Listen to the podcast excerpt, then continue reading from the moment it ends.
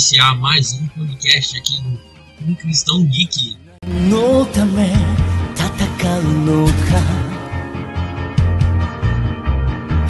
E a nossa, nossa nosso tema de hoje é um cristão pode ser geek e, né, nós vamos estar nos baseando em nossas experiências pessoais, né?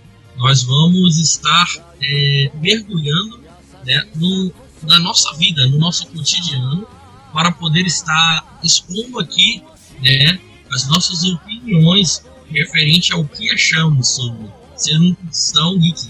É, eu sou o Diogo, né, sou do Ecologia e estou aqui para vos guiar nessa nossa nova jornada. Fala galera, eu sou o Paladino e hoje vou contar a minha origem quando eu ainda era um escudeiro. Fala galera, aqui é Marcos Vinícius, um cristão geek e a pergunta que eu tenho para fazer para vocês hoje é: vocês estão felizes? Fala galera, eu sou Wellington, do Um Cristão Geek, e de nerd louco todo mundo tem um pouco. Hoje, Dr. Alvarez Caetano, e ele vai estar aqui para poder expor, assim como nós, o que, que ele entende né, desse universo geek. Fala galera, meu nome é professor Alvarez, e todos nós somos um com as nossas santas nerdices.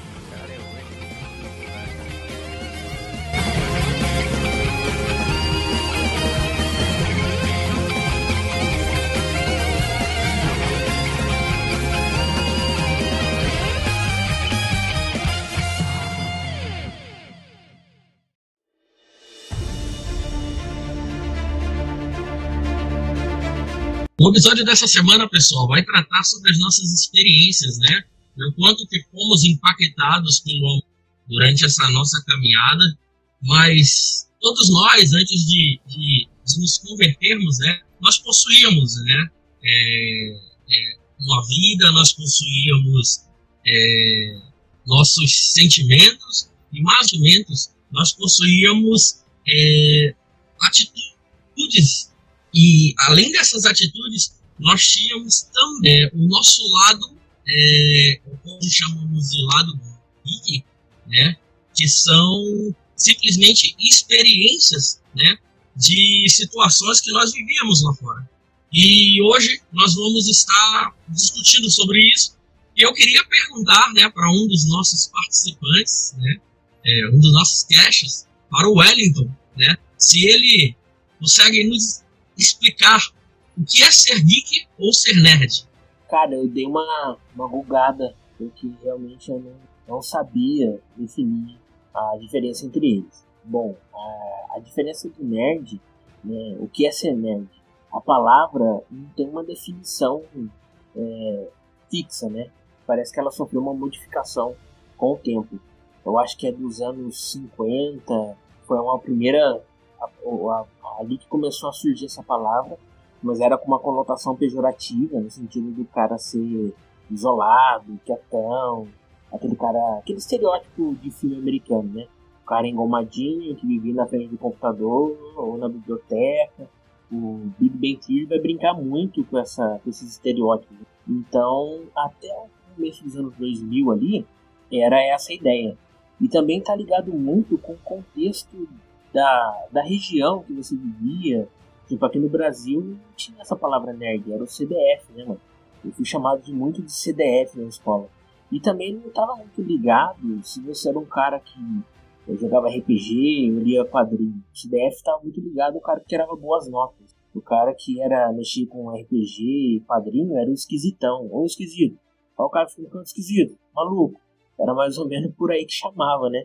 Mas hoje a definição de nerd, cara, é uma pessoa que, que conhece a fundo um determinado assunto. Eu acho que isso surgiu depois que, com o advento da internet, muitos caras se intitulando nerds, né? Tomando a frente e aparecendo, né, cara? Tipo, como o Jovem Nerd, caras como Bill Gates, outros caras falam, não, eu era nerd na minha adolescência e o cara é proeminente hoje. E daí começou a quebrar esse, essa característica, né? E o geek, cara, a diferença do geek pro nerd é que o geek ele é, é aficionado também por tecnologia. Então, todo geek é um nerd, mas nem todo nerd é um geek. E, e partindo desse novo é, conceito da palavra, então a gente agora, se nerd é aquele cara que conhece algo a fundo, a gente tem nerd da Bíblia, a gente tem o nerd da luta, a gente tem o nerd de tudo que uma pessoa se especifica em determinado assunto. Acho que é isso aí. É, então, né, basicamente assim, vai muito de encontro com o que o Arthur falou aqui, né? Eu é, tive esse contato na minha pré-adolescência ali, dos meus 10 até os meus 15 anos, mais ou menos, com esse, com esse mundo, né, digamos assim, é, com RPG, foi onde né, conheci esse, esse, esse lado, e interessante que eu sempre, por, né, sempre precisei usar óculos e tudo, pegou, né, esse estereótipo, né, gordo, de óculos é nerd, né? tipo, sempre carreguei isso, né, cara, isso, e graças a Deus que eu faço parte, eu acredito assim, são questões, questões, isso é para um outro, um outro podcast, mas é, vem de uma época onde nós lidávamos muito melhor com o que nós chamamos hoje de bullying, né, estou desqualificando isso, mas é, não estou dizendo que é certo também, mas eu estou dizendo que nós lidávamos muito melhor com isso. Então sempre fui o, gordinho de óculos, então sempre já era meio que encaixado, né, para ser o nerd. E eu me lembro que quando eu fui convidado aqui pelo, pelo Paladino para fazer parte do Um Cristão Geek, eu falei, mano, beleza, demorou, sou, pô, sou nerd, sempre fui chamado de nerd e tal. E quando eu, quando eu conheci a galera aqui do podcast, eu falei, mano, de nerd eu não tenho nada. Os caras, assim, sabem muito mais, eles têm uma vida voltada para isso. Então é uma coisa, assim, que é bem, levada bem a sério, né, pra quem gosta, de fato. E eu tinha essa questão, né, eu achava que nerd era um cara que gostava de coisas, assim, em quadrinhos, né. Nunca liguei nerd a quem gosta de matemática, por exemplo. Eu ia por esse caminho do CDF, né. O CDF é o cara que gosta das coisas de escola. O nerd ele não necessariamente é, é, inteligente, ele é um cara que gosta de coisas, né, nesse sentido de história de quadrinhos, essas questões. E o geek eu sempre linkei com um cara que gostava de tecnologia, um cara que gostava, não sei porque esse nome, esse nome sempre me, me vinha, é, ah, o cara que gosta de tecnologia, o cara que gosta de robótica, o cara que gosta de, né, um engenheiro, um, um mecatrônico, alguma coisa assim do tipo. Então, para mim, né, era nesse sentido. Hoje, claro, depois que a gente é, dá uma olhadinha ali né, por cima do muro, gente consegue enxergar um mundo, né, um universo aí por trás disso. Então, eu, eu vou ali pro mesmo caminho de, de definição do Wellington, né, que é o nerd é um cara que sabe bem né, de, de um determinado assunto. E é isso, cara, é vivendo e aprendendo. Né? Aí tá a opinião do nosso amigo Vinícius, mas agora eu queria saber, né, é, do nosso pastor sobre, sobre o tema, né, o que é ser geek, o que é ser nerd, né, e as suas experiências. Eu vi que é, essa definição, as duas são muito legais, assim. Ah, eu já fiz vários estudos sobre as duas temáticas, né, tanto pelo nerd quanto pelo geek. E tecnicamente, cara, eu sou nerd, né? Não sou geek. Eu sou muito mais voltado pro lado nerd da coisa do que do lado geek da coisa, né?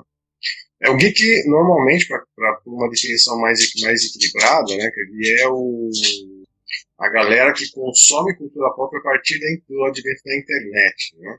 Então, assim, todo mundo que consome, o consumidor de cultura pop a partir da internet, que se envolveu com toda a tecnologia desenvolvida a partir da internet, aplicativos, é, é sim, porque quando você vai fazer uma pesquisa mais profunda dos termos, né, o geek é aquele jovem que não se, não se encaixa, né? Não, não, se, não se enquadra, propriamente dito, né?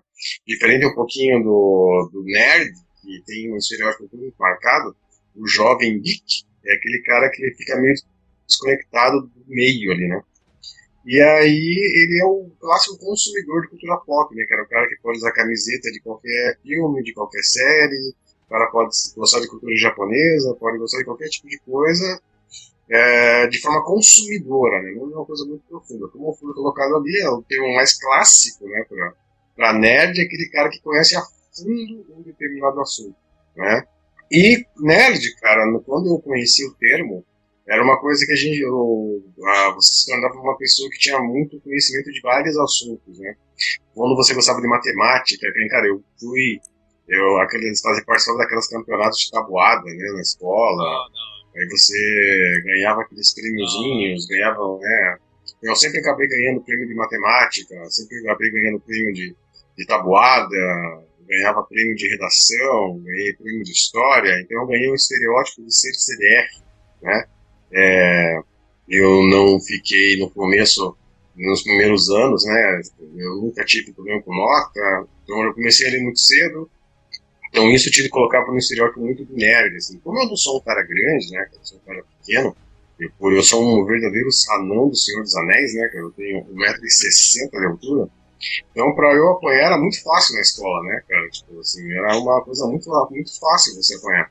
Aí eu acabei me envolvendo com, é, aprendendo artes marciais, né, com, o Karate Kid, clássico, né, que eu sou, eu sou dos anos 80, né, que a minha adolescência se deu nos anos 80, então eu fui estudar Karatê, e depois me aperfeiçoei, cara, daí vamos assim, eu tive que criar um biotipo literalmente de um anão, né, cara, eu tive que criar uma, uma carapaça para poder suportar a perseguição ali eu acabei me envolvendo, cara, com música, né? Eu fazia muito heavy metal, usava camiseta preta, tinha uma atitude mais hardcore, mas eu, cara, mas eu era nerd clássico, né, cara? Tipo assim, eu era o cara que trocava namorada pra jogar RPG no final de semana, eu era o cara que ficava na banca procurando história em quadrinho, eu o cara que ia pro procurar livro, procurar história antiga, é, o cara que ia estudar é, teoria da evolução, o cara que ia Tipo assim, cara, então o meu mundo era esse, né? Tipo, os caras que estudam RPG, comprava livros de literatura fantástica, lia, lia Victor Hugo, lia é, mitologia grega,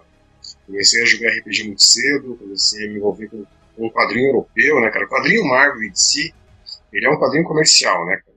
Ele é legal, mas ele é bem comercial, no sentido do universo de quadrinho. Um quadrinho mais que te faz especial é o quadrinho europeu, né, cara? Aí quando eu já tinha uma certa idade, já tinha uns 15, 16 anos de idade, eu consumia muito quadrinho europeu, eu comecei a, a, abrir uma rua 24 horas em Curitiba, e começou a ter muita a revista gringa, né? Aí eu contato com a, o que na Europa é chamado de metal V, nos Estados Unidos foi transformado em heavy metal, né? Ali minha cabeça explodiu, né? Ali eu fui conhecer a literatura do Rodorovsky, Moebius, né, cara? esses caras assim que produziu o próprio Alan Moore, né, antes dele ir para muito que ele produziu antes dele ir para Marvel, né, antes dele ir para DC, né, as coisas do Capitão Britânia, Ala Jones, né, cara, tipo, essas coisas que ele produzia na Europa, na Inglaterra. Daí comecei a ler muita literatura mais substanciosa, assim, eu lia muito quadrinho italiano, cara, muito quadrinho francês, gostava muito de Asterix, Obelix, Tintin, né, toda essa Luke Luck, né, cara, que era tudo. É, é, talvez eu tenha já falando de coisas assim que a galera nem sabe muito do que eu tô falando. Assim? Pra você ter uma ideia, com 13 anos de idade, eu, a gente tava meio, meu irmão, a gente tava cansado de ler Turma da Mônica, né, e o Almanac Disney, né, então a gente conseguia trocar, porque lá no, na, na banca perto da casa da minha avó tinha uma, um sábado de troca, né, e a gente conseguia trocar os quadrinhos, assim, a gente pegava uns Marvel, né, cara, mas bem basicão, assim, uns Capitão América, uns Spider-Man, né, um Amazing Spider-Man, pra ler. Aí, cara, tipo, a primeira grana que eu ganhei no meu, meu eu lembro até hoje, cara, eu tinha, eu tinha 13 anos de idade, primeiro dinheiro que eu ganhei do meu avô, assim, na minha, nas minhas férias, cara, eu cheguei na banca e comprei um Ronin do, do Frank Miller, cara primeiro volume do Ronin do Frank Miller. Ali, cara, eu sabia que eu não ia mais conseguir ler quadrinho convencional, cara. Ali minha cabeça explodiu. Ali eu comecei a descobrir que tinha o Japão, tinha Samurai, que dava um dia as duas histórias. Cara, quando eu li aquilo, cara, eu queria conhecer o, o termo, eu queria entender de onde ele foi influenciado. Eu levei uns 10 anos para conseguir ler o Lobo Solitário. Não tinha Lobo Solitário naquela época no Brasil foi de onde surgiu né, a inspiração do, do Frank Miller para descrever o Ronin. E então é isso, cara. E depois eu comecei a me envolver com RPG e fui é, muito envolvido nesse meio, né, cara? Muito envolvido no meio underground em Curitiba, tipo. E aí fiz conservatório de música, né, cara? Fui estudar música no conservatório, né? Fui estudar percussão. É, tive aula com uns caras bem, bem de boa, tipo, Naná Vasconcelos, né, cara? Tipo, Ayrton Moreira. Aí fui é, conheci muito sobre a parte de filosofia, de história, de religião, né, cara? Conheci muito sobre religiões. Eu era um eterno buscador, né, cara? Eu era um cara meio insaciável, assim, e a nerdice sempre esteve junto comigo nesse processo, né? O ser nerd me ajudou muito nisso. Era aquele cara que sentava para ali, ficava horas envolvido, no processo e, e aí quando eu tive uma experiência com o Espírito Santo, assim, que foi uma coisa estilo Paulo, né, tipo ACDC, é, eu fiquei muito tempo sem me envolver com nada disso, né, tipo assim, eu, eu fiz meio que uma entrega para Deus de todo esse universo e fiquei voltado para Deus um bom tempo, assim. Mas Deus teve misericórdia da minha alma e agora eu estou de volta aí, apaixonado, porque eu sempre fui apaixonado, né, por cultura nerd, cultura geek, cultura... sempre soube dividir as coisas, né, sempre soube extrair princípio de todos esses, esses elementos, né, e, e hoje eu consigo crescer ainda mais, né, lendo uma história em quadrinho boa, né, e fazendo boas referências bíblicas com isso.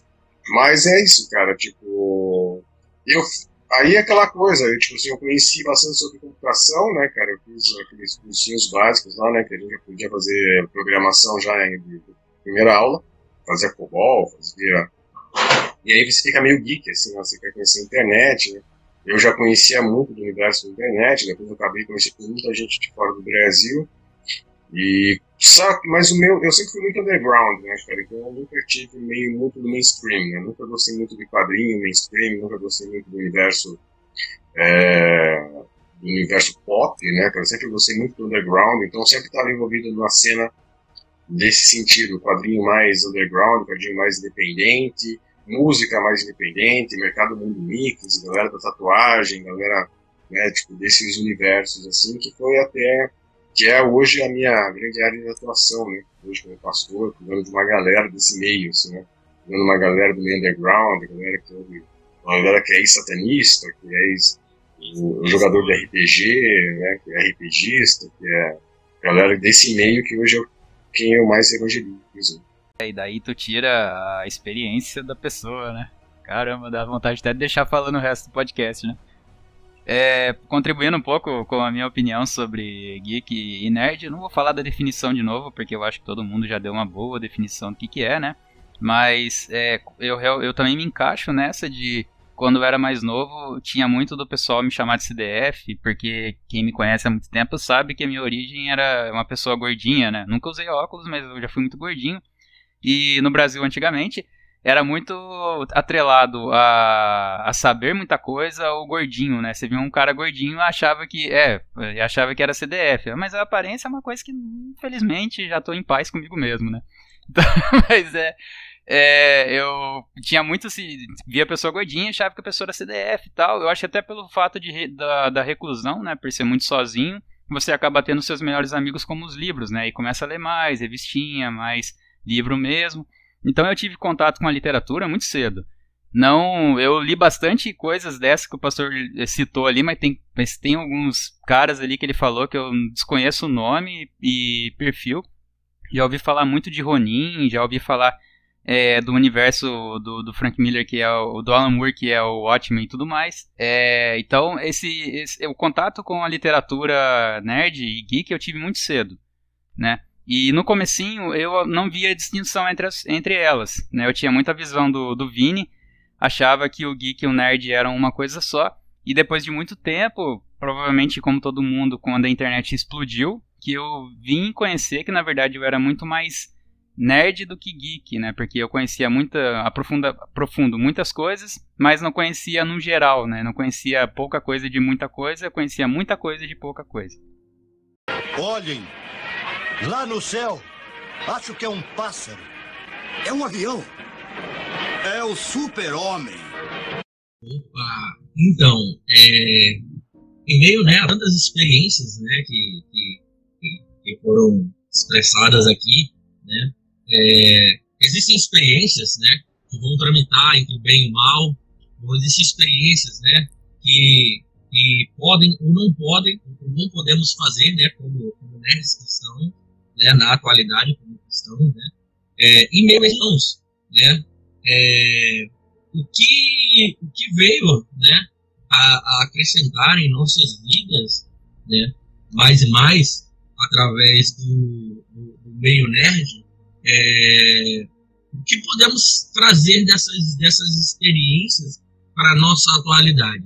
Então, Diogo, eu acho interessante tu colocar, né, que todo mundo veio do, da cultura nerd para dentro da, para dentro do, do evangelho, né? Porque a gente começa, ninguém aqui, eu falei isso ontem, né? Na nossa, na nossa pré-reunião, volto a citar de novo aqui que todo mundo era nerd e virou cristão, né? Ninguém era cristão e acabou se tornando nerd. Então, é, muitas vezes quando a gente vem do mundo, a gente vem com uma bagagem muito grande de muitas coisas que às vezes elas são inúteis para uma vida com Jesus Cristo. Porque a gente acaba trazendo junto com a gente uma série de experiências do passado que elas não vão agregar no nosso conhecimento e na nossa caminhada com Jesus. Né? Muitas vezes, por, eu, por exemplo, conheci o RPG muito cedo. Então, eu fantasiava muito. Isso acabou influenciando em, em, acreditar no poder sobrenatural de Deus. Por quê? Porque eu, como fantasiava muito, muito sobre muita coisa, sobre o universo medieval, o universo fantástico, eu acabava atrelando o poder de Deus com magia. Né? Achava que, é, que Deus era uma força, né? um poder mágico que dava essência para o homem e através dele a gente poderia estar tá fazendo um monte de coisa, né? podendo distorcer a realidade. Então, essa bagagem que a gente traz do mundo nerd acaba distorcendo um pouco a nossa convivência com Deus. Porque até entender que Deus, na verdade, não é uma força que rege o universo, apesar de ser, né? Se a gente for colocar aqui é, em uma outra análise, em uma última análise, ele, ele sustenta todo o universo com o poder da tua palavra, né? Mas ele não é uma força intangível que que é, domina todos os homens ou que participa da vida de todos os homens. Ele é uma pessoa, né? É um, ele tem características de, perso de personalidade, né? Assim como todos os outros aspectos da Trindade. Então você vem de um mundo onde tipo existem vários deuses, existem várias fontes, existem várias formas de, de um deus cristão e isso acaba entrando em conflito quando você começa a entrar é, dentro da palavra.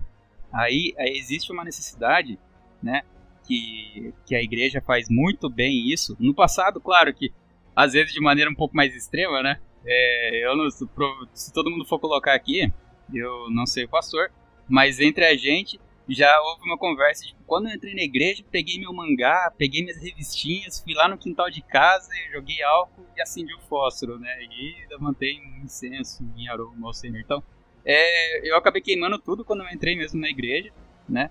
E só que naquela época, né, apesar de olhar, poxa, não devia ter feito isso, mas era necessário ter feito essa limpeza, porque mostra que na verdade eu estava com o coração é, totalmente entregue, né, que eu queria de verdade um recomeço, que eu queria conhecer o Deus da palavra, que eu queria ter mais contato com Jesus Cristo. Então, por mais que eu olhe e ache hoje em dia, tipo, nossa, mas que atitude mais extrema, né? Ela foi necessária. Porque, como eu disse, a gente vem do, do do, da cultura nerd do mundo vem carregado de experiências. Aí você entra para dentro da igreja cheio dessas experiências, que muitas vezes elas não ajudam em nada e só dificultam a tua intimidade com Deus. Então é melhor que você se limpe primeiro por inteiro, para que depois vá readquirindo é, de novo, né? Se for o contato com o mundo nerd, se ele for de uma maneira mais é, sã, então de, vamos fazer de novo, ter esse contato, né? Vamos ter, vamos poder jogar videogame de novo, assistir anime, mas dessa vez com o discernimento de saber que nem todas as coisas levam o nome de Deus, que não, que não dá para assistir tudo, que existe uma peneira entre todas as informações que a gente recebe, né? Como está na palavra, né? Quando Paulo fala que analisar todas as coisas é é bom. Na época era necessário que, é, que fosse assim. Esse tempo até estava pensando sobre isso, estava até conversando com a minha esposa. É, tem muito a ver com o contexto da época, né? Eu me converti ali na, na casa dos anos dos anos 90, dos anos 2000 ali.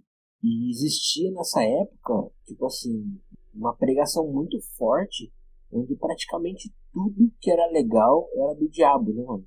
Então, é, era o game, era a revista, era isso, era aquilo, não sei o quê, porque não existia esse filtro. Era, era a mensagem da época, né? Era o entendimento da época. E aí eu até falei pra minha esposa, não existia outro jeito pelo menos no meu contexto, de conhecer a Cristo se não fosse passando por isso. Então era a única maneira, né, pelo menos no meu contexto, de encontrar Jesus e receber um pouco do Evangelho. E depois, conforme foi a caminhada o entendimento vai aumentando, você percebe que nem tudo era daquele jeito, precisava ser daquele jeito. Então agora com a, com a luz do Evangelho você conseguia ter mais, consegue ter mais esse filtro que o Paladino havia colocado. Isso é muito interessante. Não sei se vocês sabem, acho que alguns já ouviram, né? Eu tive uma experiência no lado negro da força, né? estilo União Astral, assim. Bem menos, né? bem menos. Mas eu tive realmente uma experiência e mais intrigante, né, cara? Eu fui para esse meio por conta da cultura nerd. Né? Eu fui receber um convite de recrutamento dentro de uma feira de RPG, né, cara? Dentro desse meio, dentro desse nicho, né? E tal. E a ordem, né, que eu, que eu fui convidado né, a ingressar, ela era uma ordem que dentro, se a gente fosse pensar assim, nas esferas de influência, como os Illuminati trabalham na área econômica, área política, essa ordem em específico trabalha no meio cultural e no meio artístico, né, em meio desportivo e tal. E tanto que depois, eu, nesse inteirinho, eu acabei conhecendo muita gente no meio artístico também, né? E conheço bandas, né, cara, que ofereceram CDs, né, que colocaram o símbolo da ordem na capa e coisas do gênero e tal. E quando eu tive uma experiência com o Espírito Santo, foi meu estilo, como eu disse, meu acerto foi derrubado do cavalo, né, tipo, eu tive uma, uma real experiência com, com o Espírito Santo. Para mim, cara, tipo assim, renunciar a essas coisas era o que, me, o que realmente selaria a minha vida com Deus, assim, né? Então, naquele momento, realmente, usando muito da linguagem que o Wellington colocou ali, se fazia necessário para minha vida aqui. Né? Tipo assim, era o meu momento de ruptura, de entrega total da minha vida para Deus. E ali foi todo o meu material de RPG, foi todo outras coisas né, que eu tinha em casa, outros elementos e tudo, né? Tipo, muita coisa que eu já tinha me desfeito num outro momento, né, Então, a única coisa que eu me entristeço é quando eu me desfiz de um abajur do, do feto do, do extraterrestre do Arquivo X. Esse eu, eu juro pra você que eu queria ter hoje em casa, assim, só por, por nostalgia. Assim, nunca mais vou encontrar aquele, aquele abajur do feto do Arquivo X, assim, né, cara? Foi um achado. E mas eu precisei, né, cara, me desfazer dos meus materiais de RPG, eu precisei me desfazer de muita coisa. Mas eu creio, assim, e agora falando de forma bem concisa e bem consciente, cara, que para minha vida aquilo foi importante e foi muito necessário naquele momento, para a experiência que eu estava experimentando, para a libertação que eu estava vivendo, né, e tipo assim, hoje a minha grande minha forma de entender a batalha espiritual e toda aquela dimensão que a gente é ensinado dentro da igreja, estilo Rebecca Brown, Daniel Mastral, Coronel Zichok, todo esse universo de batalha, ele foi válido, ele ainda continua sendo, mas ele hoje ele precisa passar por um processo de amadurecimento, assim, né, a gente precisa amadurecer com estamos nesse processo, e porque a Bíblia me diz uma coisa muito específica, que é que no mundo jaz no maligno, né? Então, se o mundo jaz no maligno, então tudo que envolve já está imerso dentro de uma cultura que não é a cultura do reino de Deus, né, cara? Então, se a gente fosse pensar que não seria muito mais simples se a gente fosse pensar de uma forma mais lógica, se quando a gente entregasse nossa vida para Jesus, a gente já fosse arrebatado na hora, assim, né, cara? Já não precisaria estar inserido nesse contexto, mas aí Jesus vai chegar lá em João 17 vai dizer para, né, pai, por favor, que eles permaneçam na fé. Então tem que ter um porquê a gente permanece aqui, né? Com toda essa carga de experiência, com todos os nós, então para que a gente possa ser luz para uma geração que vai se usar, se valer da nossa experiência também, né? O Diogo tem a dele, o Wellington tem a dele, ou você, o Alexandre tem, eu tenho, né, o Marcos tem, então é, são as nossas experiências que são a nossa ferramenta de evangelização, né? a nossa, a nossa experiência dentro desse universo de cultura nerd, através dos mangás, através dos quadrinhos, através de tudo isso que a gente que nos formou, né, que, querendo ou não, a gente acabou sendo meio que formado dentro desse universo, né, nossa régua moral, nossa régua de valores está muito calcada dentro desse universo.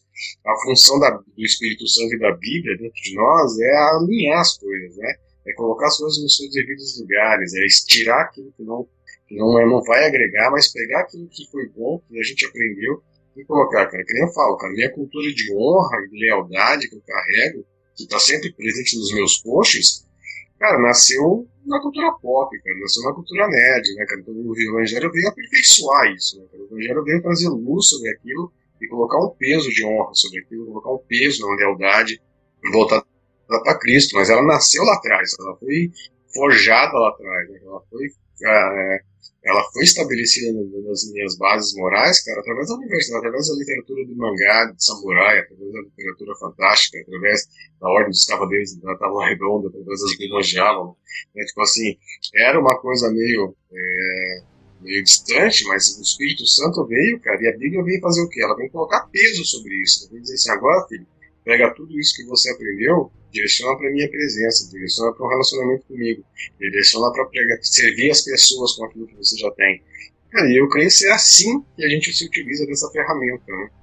E para que realmente, cara, porque na real, cara, como é bom você poder olhar para um universo de fantasia e saber extrair dali a essência da criação, né? O, o imago dele, né, cara? A imagem de Deus presente naquilo. Porque o homem é o homo faber, né, cara? O homem faz as coisas. E se o homem faz, é porque ele é imagem e semelhança de Deus. A única coisa que acontece é que aquilo está manchado pelo pecado. Então, se eu consigo extrair dali cara, a beleza, né, a beleza da criação, a beleza do que Deus forma, cara, eu só cresço.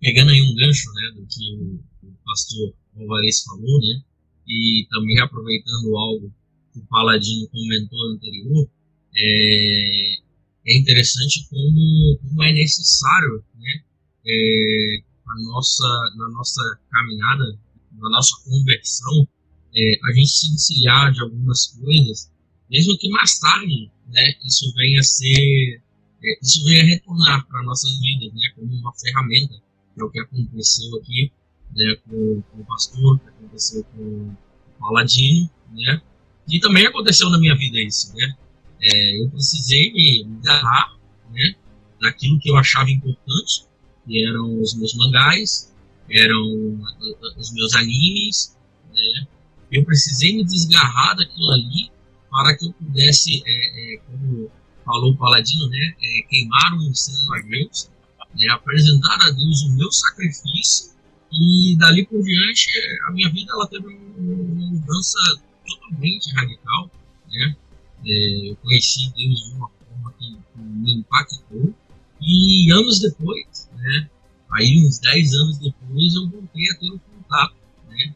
Com a cultura geek, né? Com mangás, com animes, né? Eu voltei a assistir alguns animes já com uma outra mentalidade e tendo a Bíblia, né? Como uma pauta para que eu pudesse enxergar é, o que eu estava assistindo, né? É, reter o que é bom e jogar fora aquilo que não presta, assim como disse o apóstolo Paulo. E, como eu falei, né, gancho né, né, que o pastor falou, né, o que a gente comentou aqui, é, eu queria perguntar para os nossos casters, né, qual é o perigo do conteúdo geek né, na vida do cristão? Qual, qual, qual perigo esse conteúdo ele pode trazer? E aí eu queria que o nosso primeiro caster a, a nos responder essa pergunta fosse o nosso amigo Vini. Cara, então, é, isso é muito interessante, né? Porque tive algumas questões com relação a isso, foram bem legais. Primeiro, eu não me enquadro dentro desse, dessa questão, porque eu me converti numa igreja pentecostal e os meus, o meu discipulador, né, os meus discipuladores, eu tive alguns, né, e acredito que ainda terei outros. Foi um deles foi o próprio Eric, que está aqui conosco, né, e quando... É, péssima base, base não vem muito forte. Mas, é, não, brincando, cara, foi... Eu já falei que todo podcast eu sempre lembro isso aí. Mas, é, eu, eu, então eu vim com algumas dúvidas também sobre essa questão de sobrenatural, né? Eu vim de uma pegada que estava assistindo muita série, Supernatural, né? Dos irmãos Winchester. E aquilo ali, quando você não tem uma referência e você escuta determinado, é, determinado questões sobre determinados assuntos, você torna aquilo uma verdade absoluta. Então, ou seja, se você não tem uma referência de Deus, se você não tem uma referência de Bíblia, de Evangelho, você escuta algo sobre aquilo, para você, como você não tem uma referência, aquilo se torna uma verdade absoluta. E eu me lembro que um dos episódios, agora faz muito tempo que eu não assisto, parei ali na. na depois dos Leviatãs, eu não assisti mais.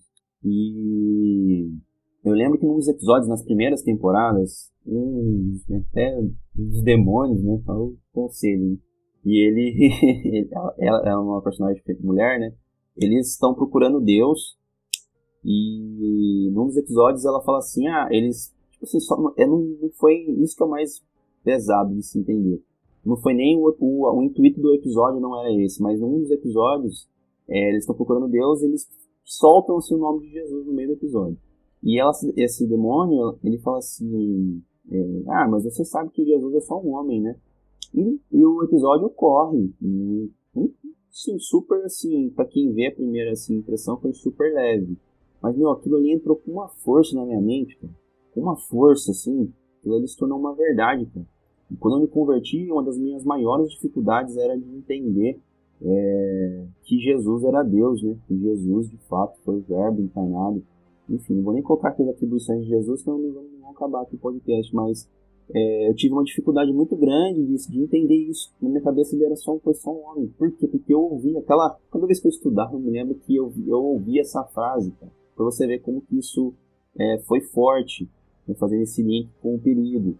Né? Mas graças a Deus por eu ter me convertido numa igreja, não assim, descaracterizando as outras, mas numa igreja é, pentecostal e moderna, é, as pessoas que eu tive contato logo é que assim, as perguntas que eu tinha se o lobisomem existe, se vampiro tal, sabe assim, eram umas perguntas que eu chegava e falava, mano, o negócio é o seguinte, eu tenho que saber, me fala aí, mas para quem já orou para evitar, para atrair objeto, ele me respondeu tranquilo, entendeu? Então, assim, foi super papo de doido. A gente ficava ali e. e, e, é, e então a gente ficava ali horas trocando ideia e graças a Deus minha mente foi sempre assim aberta. Mas um outro, um outro episódio assim, foi bem engraçado, cara. É, então nunca precisei me desfazer de nada, né? É isso que eu tava eu queria dizer. Eu nunca já entrei assim com a galera falando, mano, tem um filtro, né? Óbvio, né? Saiba né, ter discernimento das coisas, mas fica tranquilo, pode continuar jogando seu videogame, sempre joguei videogame, desde sempre, desde quando né? Enfim, cara, e esses tempos atrás aconteceu o seguinte: eu tinha acabado de comprar o Play 4 aqui e veio o brother que me vendeu, me armou alguns jogos e um desses jogos era o, era o Deus da Guerra, e, que tá com o filho dele, se são quatro, sei lá qual é. Aí eu falei, pô, mano, vou jogar, né? E minha irmã gosta de jogar também e tal. Eu falei assim, olha, vou aí pra você, que é um dos jogos exclusivos da Play, e, e a minha irmã tem um Xbox One. E eu falei, meu, vou aí pra, pra gente ver o jogo, você já me mostra, tá? Minha empolgação. E beleza, viemos, viemos aqui, começamos a jogar, e só bichão, né? Bichão assim, de início assim, já é uns bichão. Aí eu jogando, o bicho vindo, né? Já jogando meio assim, né? Aí no meio do jogo, o pastor, o pastor me liga da igreja e falou, é o seguinte, cara, fica aí, a gente serviu, né? Ele falou assim, fica em QAP aí, cara, tô tendo um problema aqui, né? De, enfim, manifestação e tal, assim, o moço tá dando, né, tá dando trabalho aqui. E pode ser que eu ligue para você e para você vir para você vir me ajudar aqui, para você ir lá resolver para mim se eu não conseguir ir. E até os caras chamavam de Constantine na época e tal, né, que eu ficava meio hidradando essas paradas. Aí eu falei, mano, na hora, cara, sabe o que é cortar a vibe, mano? E eu matando os bichão no controle, falei, mano do céu. Aí eu já me, puxa, o coração já deu uma acelerada, já comecei a ficar, mano, será meu pai, meu Deus, não vou jogar esse negócio não. falei pro meu irmão, falei, mano, vamos trocar esse jogo, vamos pôr o FIFA, cara, vamos jogar o FIFA. Porque recebi um chamado aqui, cara, e pode ser que o negócio fique bem. E eu sei lá, chego lá, o bicho fala, é, mano, você tá, veio aí tirar comigo, mas tava jogando meu jogo lá. Aí eu falei, não, mano, deixa quieto, vou jogar não. E até hoje, cara, peguei uma versão do jogo, o jogo tá parado aqui em casa, cara. Tipo, minha mente tá em paz, tranquilo. Se fosse, né, se tivesse ido pro lado extremo, tinha queimado, quebrado, sei lá, jogado fora. Mas eu peguei uma versão do jogo, falei, mano, não vou nem jogar esse jogo aí, cara. Porque deixa eu ficar no fifinha mesmo, que não tem problema e tá tranquilo. Mas foram questões que aconteceram na minha vida, cara. E eu vejo, uma, pra finalizar aqui, pra não me prolongar, né, além do que eu já fui, mas eu venho de um viés que eu fui iniciado muito cedo na, é, na pornografia, né, cara?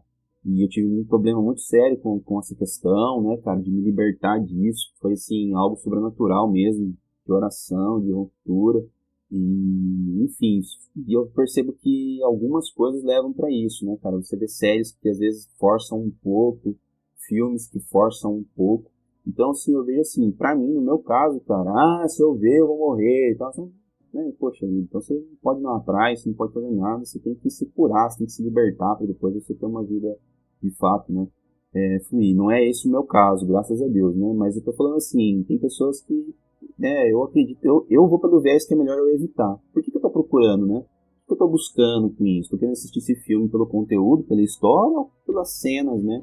Que, que né, não convém. O que, que isso significa? Então eu sempre vou por esse viés de filtrar. Percebe que às vezes nós vamos entrando por esse caminho, né? E acaba uma coisa puxando a outra. Você vai ver alguns animes que são bem assim, tem esse esse manual mesmo, é um manual de 3D e se não me falha a memória, se for o que eu tô pensando, que é o que com a gente aqui. E ele se vê as ilustrações assim, né, bem sexualizadas, né? Então tem que tomar muito cuidado com isso, porque pode levar você para outros caminhos. Pelo menos na minha vida, eu pensa bem isso aí, viu? Você não acha mais, se vale a pena ou não. E, enfim, para mim é isso, cara. Eu tive essas, essas vivências, né, com, com, com essa questão. Não precisei acender nada de para como incenso ao Senhor. Continuei jogando no videogame, continuei, né, assistindo os animes, mas tendo esse, esse cuidado. E aconteceu esse episódio de eu estar jogando o Deus da Guerra e acontecer esse chamado e ligar o bate-sinal. E eu, quase que eu precisei sair e, e eu achei melhor evitar, né? Melhor, quanto menos problema tiver, melhor. Eu fiquei né, nesse sentido. Mas é, é, seria esse o risco que eu vejo também, esse esquisito que eu falei, né? no meu caso, assim, como experiência própria, no sentido da pornografia, né, de, de, tomar cuidado de não ir para esse viés, de não acabar né, caindo nesse pecado aí, trazendo problemas para o seu casamento. Se você não for casado, problemas futuros também, então tomar cuidado com isso. É, vai que é o Thor que incorporou no cara lá, né? Já ia te jogar pro lado já. Se fosse o Thor, eu sou mais digno que você. Fecha o bico aí, como você falou.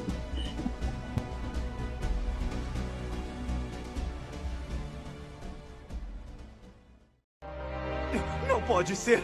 Você é o Cavaleiro de Ouro de Sagitário! Ceia! Se ousar dar um passo sequer à frente, eu serei o seu adversário.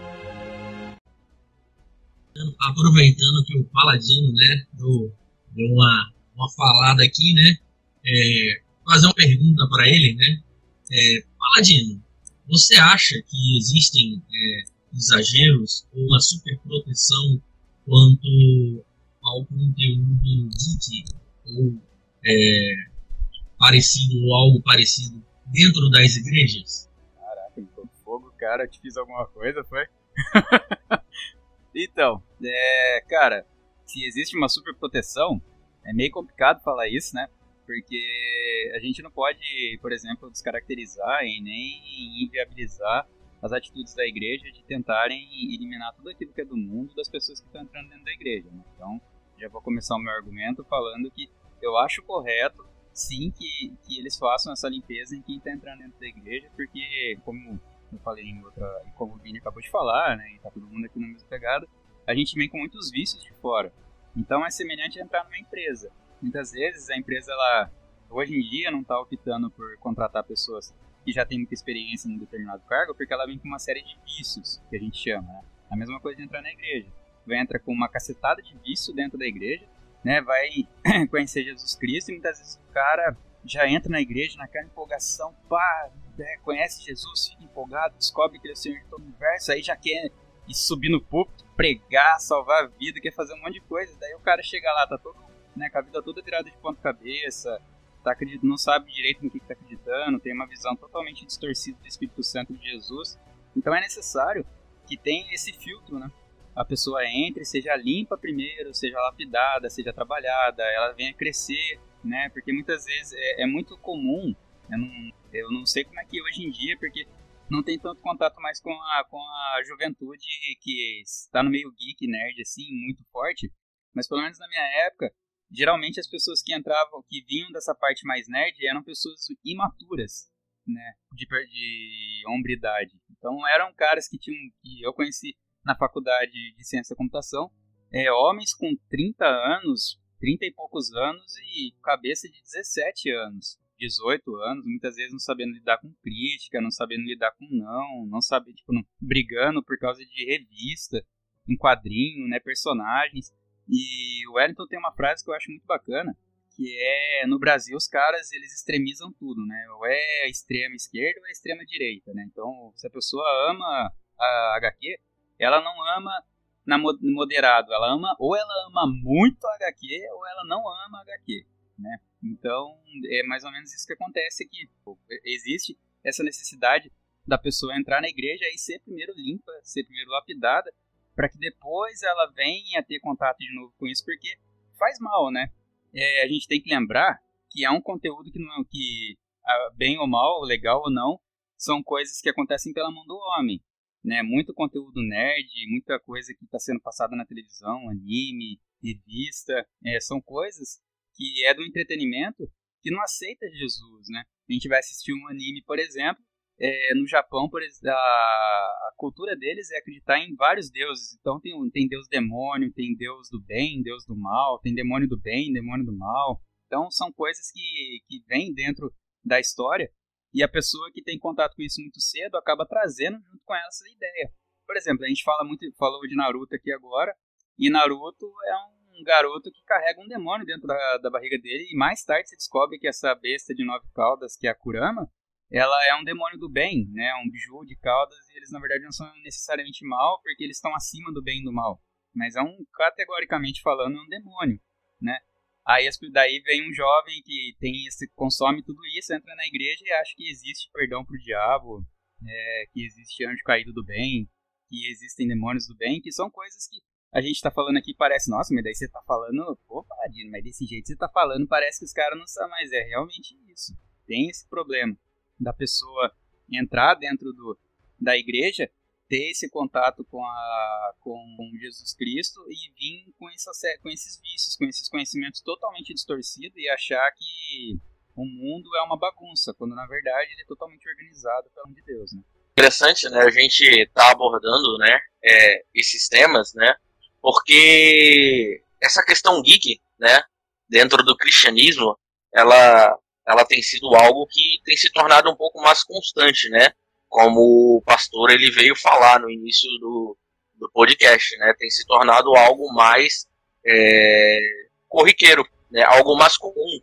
Você vai procurar, por exemplo, no Instagram, você vai ver inúmeras páginas que abordam o cristianismo, né? E abordam também é, a cultura geek.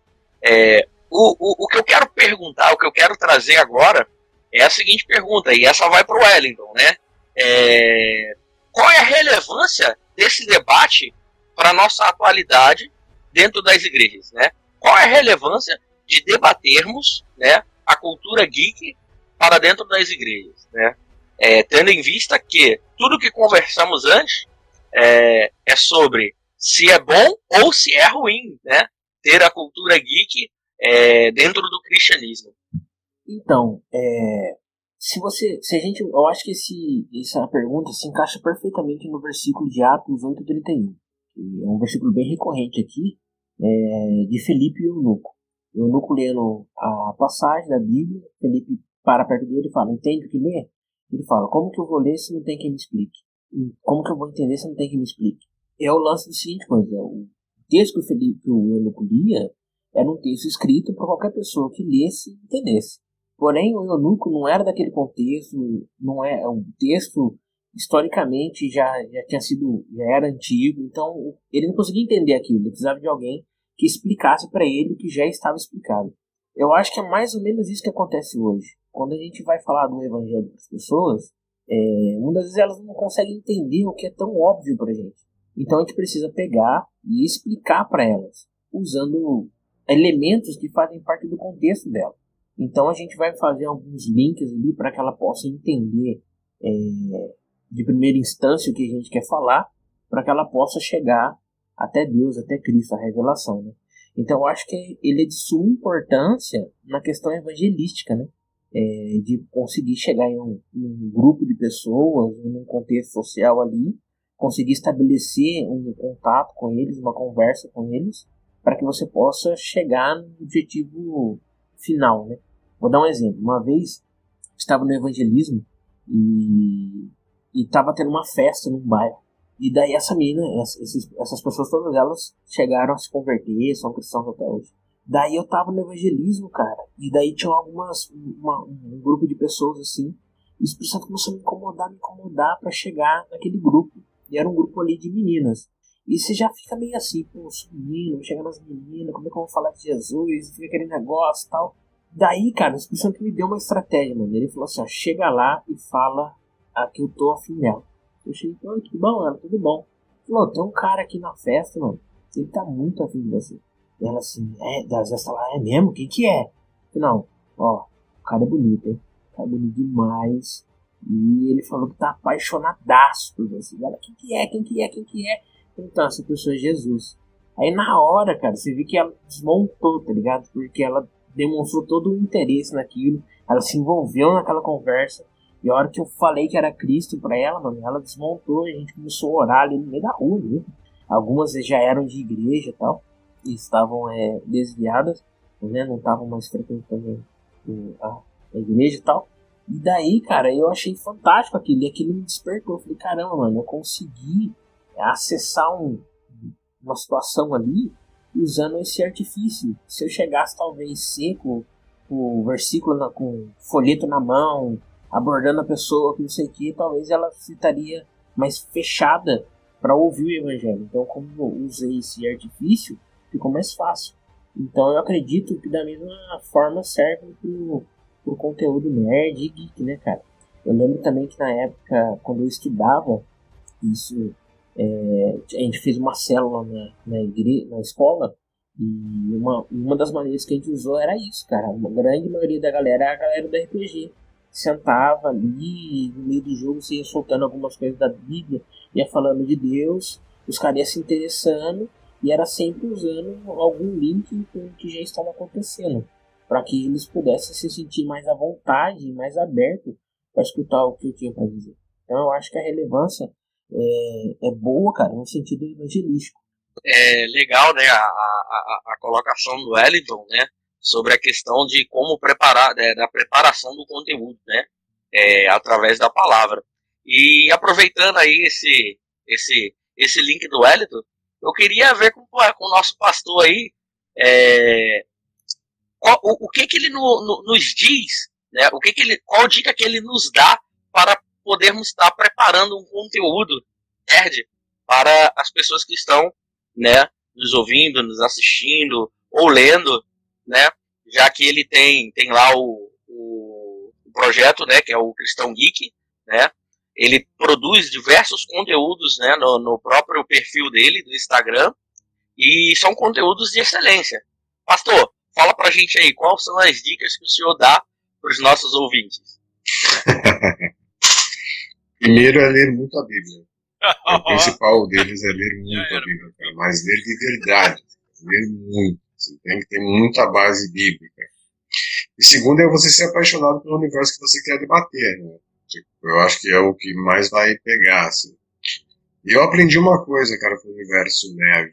Ele, tipo, ele cria pontes, né? Como o Wellington comentou às vezes para que você possa chegar numa pessoa no teu trabalho, na faculdade, assim, de forma seca, né, só dizendo assim, ei, ou aquela célebre frase, né, irás, irás queimar no mármore do inferno, né, se não aceitar a Cristo, né, tipo, você, cara, eu lembro até hoje, eu, eu tive uma experiência muito interessante, cara, usando essa mesma métrica, para falar de Game of Thrones, né, cara, tipo, é, tava no auge, todo mundo tava assistindo, né, cara, então, assim, e eu lembro, cara, que eu, eu não gosto.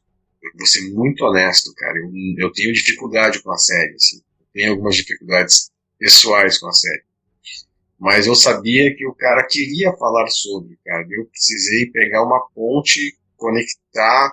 Aí eu usei o, eu usei uma, uma mensagem do Jon Snow, do, né, do Snow, cara, para sobre liderança, eu já linkei com o evangelho, cara, daqui a pouco eu já tava, eu, literalmente o olho do cara tava brilhando, cara, e o cara falou, não, cara, eu vou ler a Bíblia, eu quero entender isso melhor, cara, o cara nem ia assistir a série, o cara queria ler a Bíblia, né? Então eu acho que a maior questão é você trazer o cara para a escritura, você se valer da experiência, né, de você usar, e uma das ferramentas mais importantes, cara, é você saber fazer os links, né, você saber identificar ali é, qual é o versículo, qual é a passagem, qual é o que Cristo está querendo dizer, o que, que o Evangelho está querendo dizer. Porque, cara, a gente tem uma Bíblia que ela é a história da humanidade, né? Eu digo, cara, que se você for um leitor da Bíblia, é impossível você ser uma pessoa ignorante. Se você for um leitor da Bíblia, você é uma pessoa que entende profundamente de história, você entende profundamente de geografia, você entende profundamente de ciências humanas, você entende profundamente de contexto histórico, é, contexto de reino, contexto político, contexto social. Cara, você conhece os, as mais antigas civilizações da humanidade, babilônicos, egípcios, você consegue falar de povos como povos gregos, povos romanos, você conhece a estrutura social de Jerusalém, estrutura social política, você conhece, cara, você, se você ler Atos Apóstolos, você vai ver, você vai ter uma base profunda de conhecimento filosófico, né, você vai falar, pelo menos dois grandes filósofos da, da, da filosofia clássica grega, você vai saber dizer que é Epicuro, né, cara, e você vai ter na sua, na sua estrutura, você vai conhecer muito sobre o mundo todo. Então, se você é um real profundo, porque você é um nerd, eu, digo, eu brinco com isso, né? Tipo assim, não tem nada mais nerd do que ler a Bíblia, né, cara? É, é, é uma profunda nerdice você estudar a palavra. E quanto mais você estuda, mais nerd você se torna, cara. Mais quanto você consegue linkar isso com um elemento de cultura pop, né? Com um elemento de cultura nerd, de cultura geek, seja algo mais voltado para mesmo sendo ficção científica, como o Doctor Who, né, cara, como o próprio é, Star Trek, Jornada das Estrelas. Cara, você tem muita fonte de, né, de pessoas. Você pode pegar até o próprio Leonardo Nimoy, né, que é o Dr. Spock, né, cara, só ele já dá uma, consegue, todo mundo brinca de, né, de fazer vida longa e próspera, então, cara, só isso já, você já liga o evangelho praticamente todo, né, toda a história judaica baseada nisso, você pode brincar até com, com a forma como o próprio Shelton Cooper, né? Ele se relaciona com a mãe, tal, né? Você pode usar a forma como ele se relaciona com a vida para explicar, né? A falta de Deus na vida das pessoas. Você pode brincar com com, com Big Ben Terry, você pode brincar com Young Sheldon. Eu brinco, né, cara, dizendo que Jesus ele era tão nerd que com 12 anos ele estava sentado aos pés dos apóstolos, né, dos, dos, doutores da lei, né, cara, tipo assim, Sheldon Cooper foi atrasado para a universidade, né, cara, então assim, se a gente fosse pôr na, na régua, né, então, tudo isso são ferramentas, e quando você começa, quando você entende que Deus está te usando para isso, fica muito mais fácil, né? Tipo assim, eu sou apaixonado pela Bíblia, né? Então, quanto mais apaixonado pela Bíblia você é, e se você gostar do universo cultura pop, o que você precisa entender qual, qual que é, vamos colocar assim, dissertação, você vai encontrar a redação, você tem uma introdução, desenvolvimento e conclusão, né? Que é o, então, a gente leva muito isso para a realidade dos nossos posts, né? A gente sempre faz uma introdução, sempre faz um desenvolvimento sempre faz uma conclusão, sempre voltada para o Evangelho mais que a gente pegue um texto lá, que a gente conte a história do Senhor do a gente colocou lá um. A gente pegou algumas curiosidades do, do, do, do Superman, né? No último post que a gente fez, né? A gente pegou umas curiosidades do Superman, a gente pegou a introdução, a gente pegou os criadores, uma, desenvolvemos a, várias fases dele na história, do filme principalmente do Christopher Reeve, né? e concluímos apontando para Cristo, né, cara? Então, tipo assim, essa é a grande métrica que a gente utiliza. A gente introduz o personagem dentro da sua criação, como ele foi criado, porque ele é uma, ele é uma ficção, né? Ele é um personagem de ficção, então ele tem um criador, ele tem um desenvolvimento, ele teve uma participação na história da humanidade, só que aí a gente desenvolve isso dentro de uma cosmovisão cristã, sempre apontando para o evangelho no final. Pastor, né, aproveitando aí que o senhor já deu essa dica, né, de, de como né, produzirmos os conteúdos, é, eu queria também aproveitar a pergunta que eu fiz para o Wellington né, e fazer ela para o senhor. Né? É, qual é a importância né, do que o senhor faz hoje na internet, do que fazemos hoje na internet com relação à, à, cultura geek, né? Esses conteúdos que postamos, né? Vídeos que, que têm aparecido no YouTube sobre essa cultura. Cara, eu acho, eu considero, eu, eu, vou roubar o termo do meu amigo Daniel Eduardo Medeiros, né, cara? Nós somos as parábolas modernas, né? Nós somos, na, quando você pensa na, no Evangelho, quando você vai estudar, eu já fiz isso, né? Numa, numa mesa de estudo, estudar todas as, toda a vida de Cristo, né? Pegar os quatro Evangelhos e pôr-los na mesa, né? Tipo assim, você vê que Cristo ele faz uma ele usa uma linguagem agro-pastoril ele está inserido numa Judéia, né, num mundo totalmente imerso a grãos e, e pecuária, né? Então, todas as parábolas de Jesus, elas vão transitar ou entre a cultura judaica ou entre o ambiente agro-pastoril. Então, ele vai falar de semente, ele vai falar de plantio, ele vai falar de água, ele vai falar de ovelha, ele vai falar de, de boi, ele vai falar ele vai, quando ele vai falar para os judeus, ele vai usar a Torá, ele vai usar a lei, ele vai usar Então, tipo assim, se Jesus tivesse inserido no mundo hoje, 2021, ele estaria falando de é, Senhor dos Anéis, ele estaria falando de super-heróis, ele estaria falando de cultura pop, ele estaria falando de música, ele estaria falando. De... Porque isso é a linguagem, né? Tipo assim, ele, é, isso é o que conecta, o que conectava o povo. Né? Tipo assim, ele chega para um, um, um, leproso, né, O que, que ele pega? Cara, ele, ele já vai lá pro Levítico, né? Ele conecta aquele leproso à realidade dele na situação real que ele está inserido. Olha, é, não adianta você eu, te, eu te curar, você precisa pegar a, o sacrifício de Moisés e apresentar no templo, senão você não é reinserido na comunidade. Não, tipo, porque tem esses pontos, né, que às vezes as pessoas leem o texto bíblico de forma rápida e não se atentam a esses detalhes. Né, a mulher do fluxo de sangue, né, cara, não era só curar o fluxo de sangue, era reintroduzir ela na comunidade judaica, porque pelo Levítico, pela lei, ela era colocada fora da casa, ela tinha um quarto específico, porque ela vivia o que eles chamam de canal da imundícia, né? Que é, tipo assim, o período no qual ela estava menstruada, ela estaria fora da casa, por uma questão de, de da lei ainda, né? Então, para o povo hebreu que vivia debaixo da lei, ele tinha aqueles aspectos muito específicos, né? Então, se a gente fosse pensar hoje, cara, se Jesus ministrasse hoje uma, uma parábola, cara, essa palavra conteria cultura pop, essa palavra conteria Senhor dos Anéis, ou The Boys, né, cara, que contemplaria o que a gente está vivendo na nossa realidade. Jesus nunca ficou desconecta da realidade presente. Ele não, não era alheio a tudo que estava acontecendo à sua volta, né? Tipo, então, eu acredito muito nisso, que nós, o que nós fazemos hoje servem como parábolas modernas, né, cara? Sempre como a gente conectar o presente à palavra de Deus e conectá-las às pessoas da eternidade. Eita! Que, que, que aula, né? Que aula que nós tivemos aqui agora. Né? Mas, é, dando continuidade, né? Eu queria fazer uma pergunta ao nosso, nosso, nosso caster paladino, né? É, porque as mais difíceis, né? Vão para ele. é, paladino, é, a gente lá atrás, né? Nós lá atrás falamos sobre sacrifícios, né? e sobre os sacrifícios que nós, né, é, efetuamos, né, na nossa conversão, de queimar é, é, os livros, é, DVDs, todo, todo aquele conteúdo, né, que nós tínhamos, né, daquilo que nós entendíamos que era que era o que amávamos, né. Acerca disso, é preciso deixar tudo para trás? É uma regra para todo mundo ou ou é específico para cada pessoa, né? É, Deus vai direcionar para todo mundo, larga tudo e seguir ele, como ele vai falar com seus discípulos, ou em alguns casos ele vai pontuar o que é preciso ser feito. É, volta a dizer que os caras querem ver sangue, mano. É.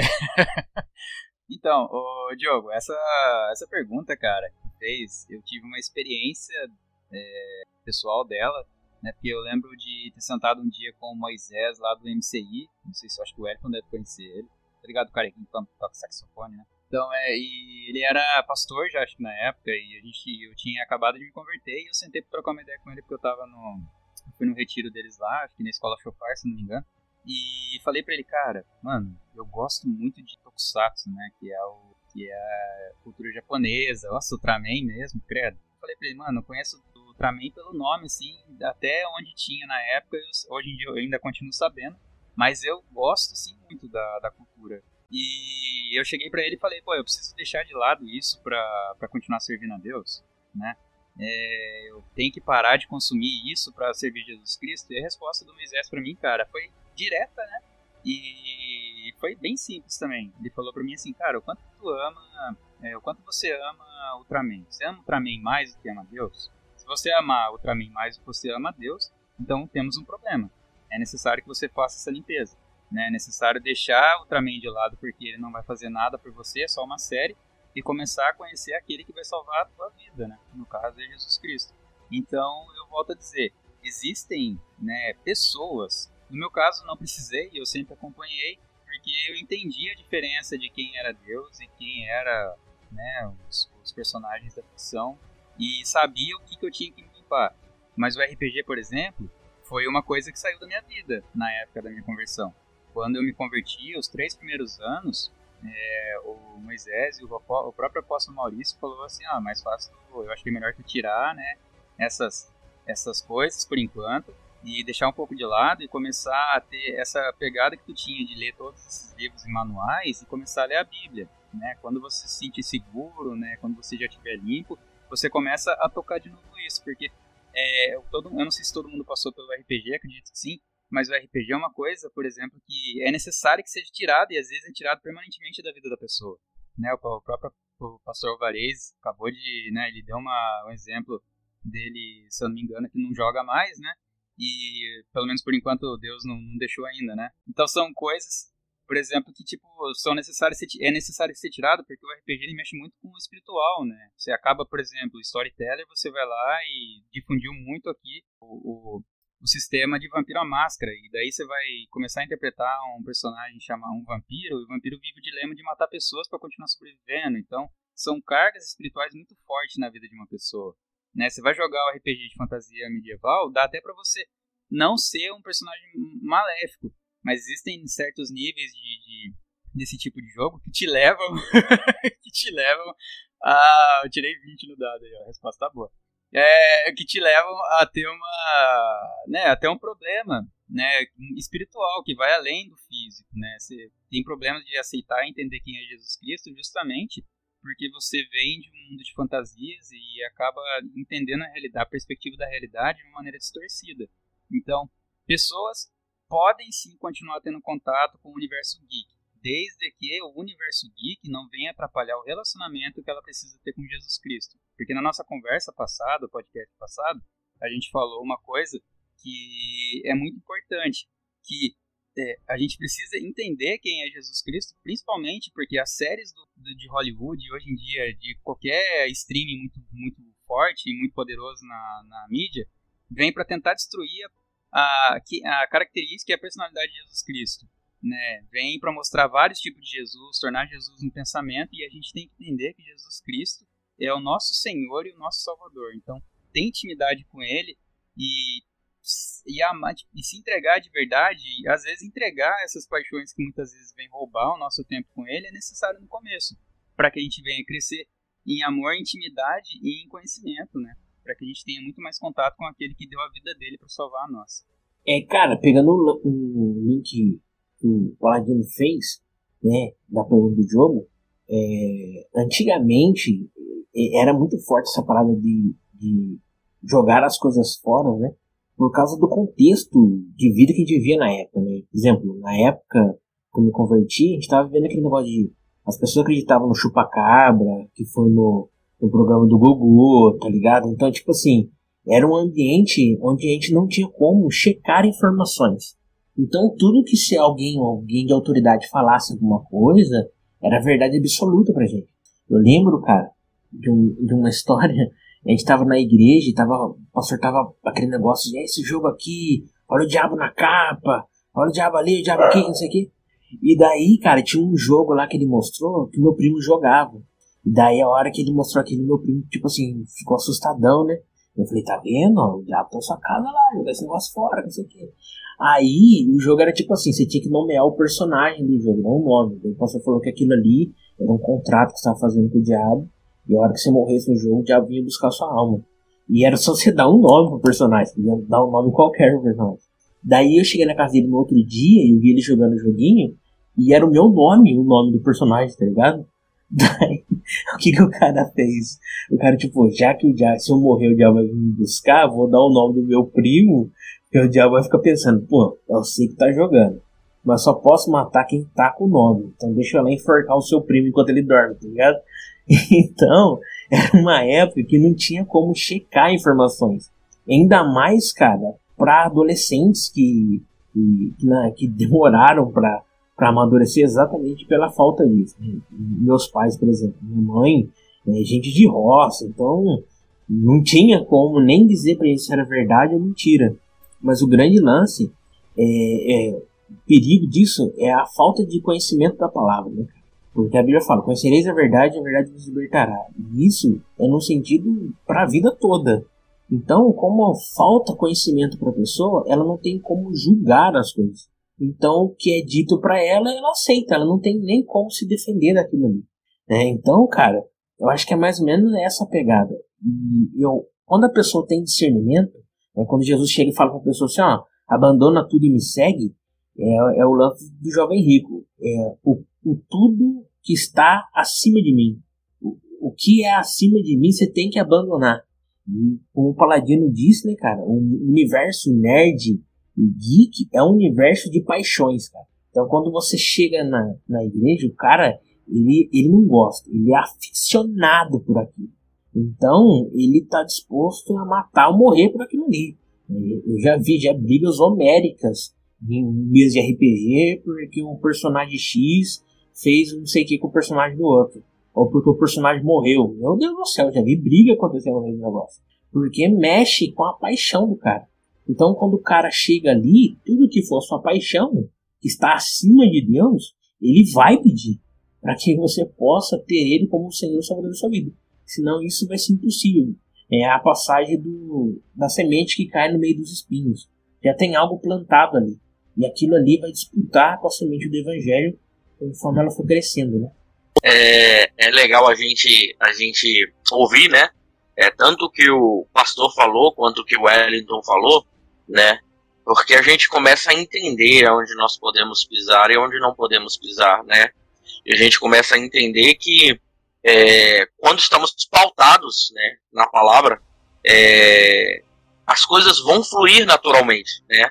E como o Paladino falou, né? É, pautado na palavra, você é levado a uma, uma intimidade com Deus, intimidade essa que vai te direcionar, né? Para o que, o que você deve e o que não deve fazer. Será que eu posso jogar RPG? Será que eu não posso? Não vou parar pro resto da minha vida? Eu vou continuar, né? Mas né, a gente falou de tantas coisas boas, né, que acontecem é, no meio geek cristão, né? A gente também colocou alguns pontos, né? É, agora eu queria falar sobre sobre um ponto interessante, né? É, e aí essa essa pergunta eu queria fazer para o Vini, né?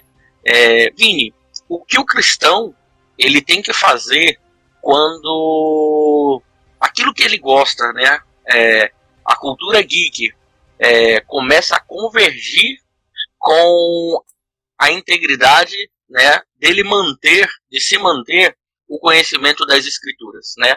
Porque a gente vai ver em diversos, né? É, em diversos canais, né? Até mesmo é, no, no, no Instagram, vão existir é, alguns perfis, né, e alguns canais que vão acabar nos levando a caminhos tortuosos, né? É, e aí eu queria que você comentasse um pouco sobre isso daí. Cara, é interessante, né? É, na verdade, assim, se você for ver a luta dos apóstolos, é, mais de Paulo ali, que vai, vai fundamentar igrejas, né?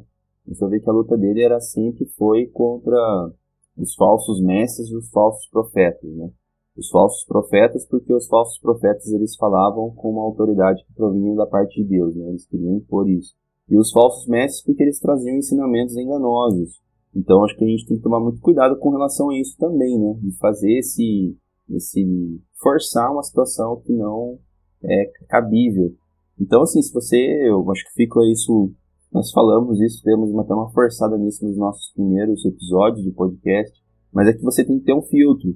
E se quem está nos ouvindo vai perceber que a chave de você conseguir conciliar o mundo, a cultura pop, o mundo geek, o mundo nerd, é, com, as, com a questão do, do cristianismo, é você ter uma boa base bíblica. Porque é ali onde você vai conhecer o Evangelho, ali onde você vai conhecer Jesus Cristo. Quando eu digo base bíblica, a pessoa acha que é somente ler a Bíblia. Mas quando você lê a Bíblia, você vai perceber que ali também está introduzida a oração, ali está introduzido o seu relacionamento com, com o Espírito Santo, ali vai falar também, ele vai nos falar de jejum, ali vai nos falar de, de inúmeras questões. Então, lembrando que a oração não é só quando nós pedimos algo, né?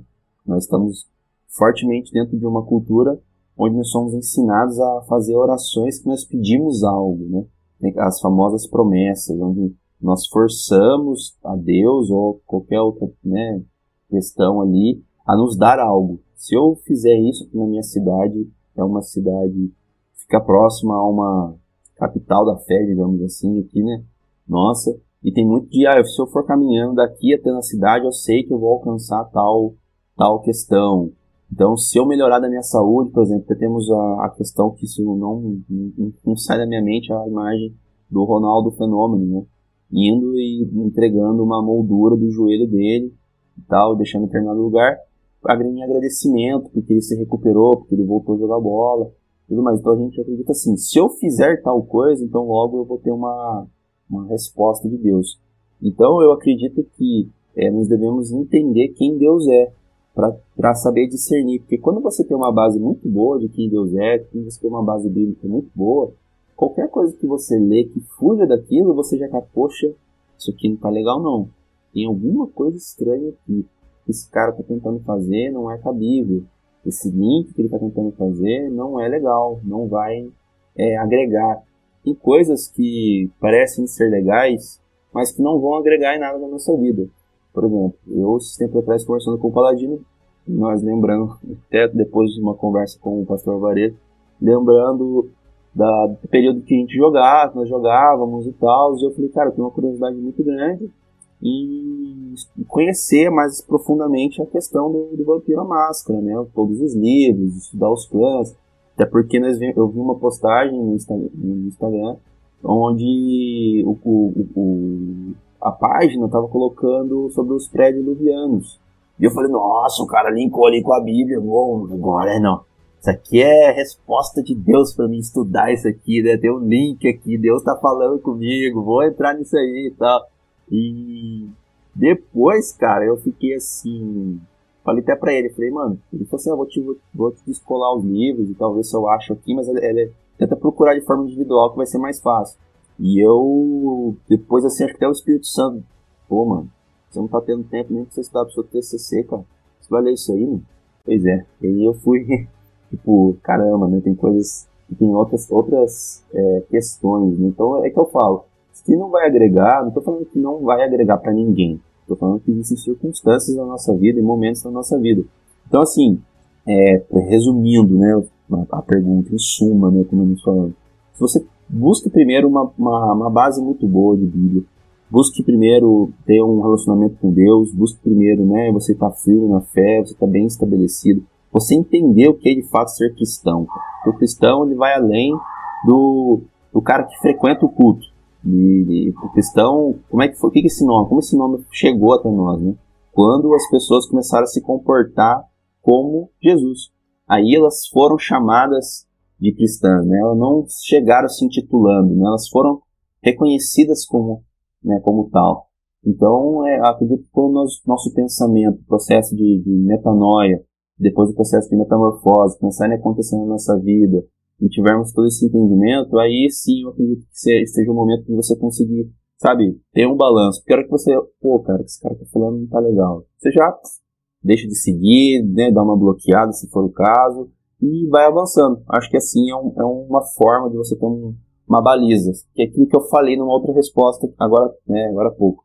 Se você não tem uma referência de algo, e você escuta algo sobre isso, né, você vai acabar tomando aquilo como uma verdade, né.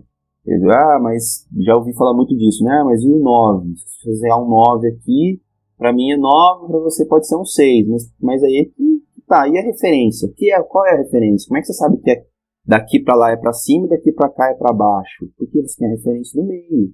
Como é que você sabe que você está indo, que você está voltando? Você tem referência do seu ponto de partida. Então, é, é, sem a referência, é óbvio que a gente está muito perdido. Então, você tem que buscar essa referência. E a nossa referência hoje é a Bíblia, Jesus Cristo e tudo que engloba. Tomar muito cuidado para a gente também não falar assim, ah, é só Bíblia. Aí o cara fica lendo, lendo, lendo, lendo e às vezes né, tem, tem, não desenvolve a fé. Né? Ele vira um doutor da lei, mas ele não tem uma fé desenvolvida, não tem a vivência, ele não tem né, as práticas né, desenvolvidas. Então, tudo, quando eu falo ter uma base boa, engloba tudo isso, né? Ter vivências, ter né, é, essa questão de oração, volto a dizer, uma ferramenta que talvez nós deixamos um pouco de lado. Eu, eu, eu costumo falar que é o megazord do cristão, quando o negócio fica punk, a hora que você começa tem que estar tá orando sempre, mas é um, é um megazord. Quando o negócio começa a ficar feio, você, você apela para essa oração, porque você sabe que vai vir alguém que é mais forte que você, que vai conseguir equiparar a sua força ali com o vilão, com as circunstâncias da nossa vida e nós vamos conseguir vencer. Eu acredito que a resposta é tem uma referência de Jesus Cristo, um relacionamento com ele bem firme, estabilizado, que dar tudo certo. O Vinão falou uma parada, cara, daí me lembrou aqui, é, ainda nessa parada de abandono, né, de ah, ir pra igreja e abandonar as coisas, umas têm a ver com, com a paixão, outras têm a ver que é conflitante mesmo com o evangelho, determinadas coisas que existem na cultura pop, e ele é avesso ao evangelho. Né? E, e outras e uma outra parada que me veio foi uma frase que eu ouvi, cara, que marcou eu. Que era a seguinte coisa: certas portas são fechadas não porque elas eram erradas, é porque elas não iam dar em lugar nenhum. Então é melhor fechar, tá ligado? Porque não vai dar lugar nenhum. Então isso me marcou, cara. E eu fiquei, puxa, é verdade mesmo. Isso aqui era uma parada que, em algumas coisas, eram apenas perda de tempo. Elas não iam me acrescentar nada, não iam tirar nada.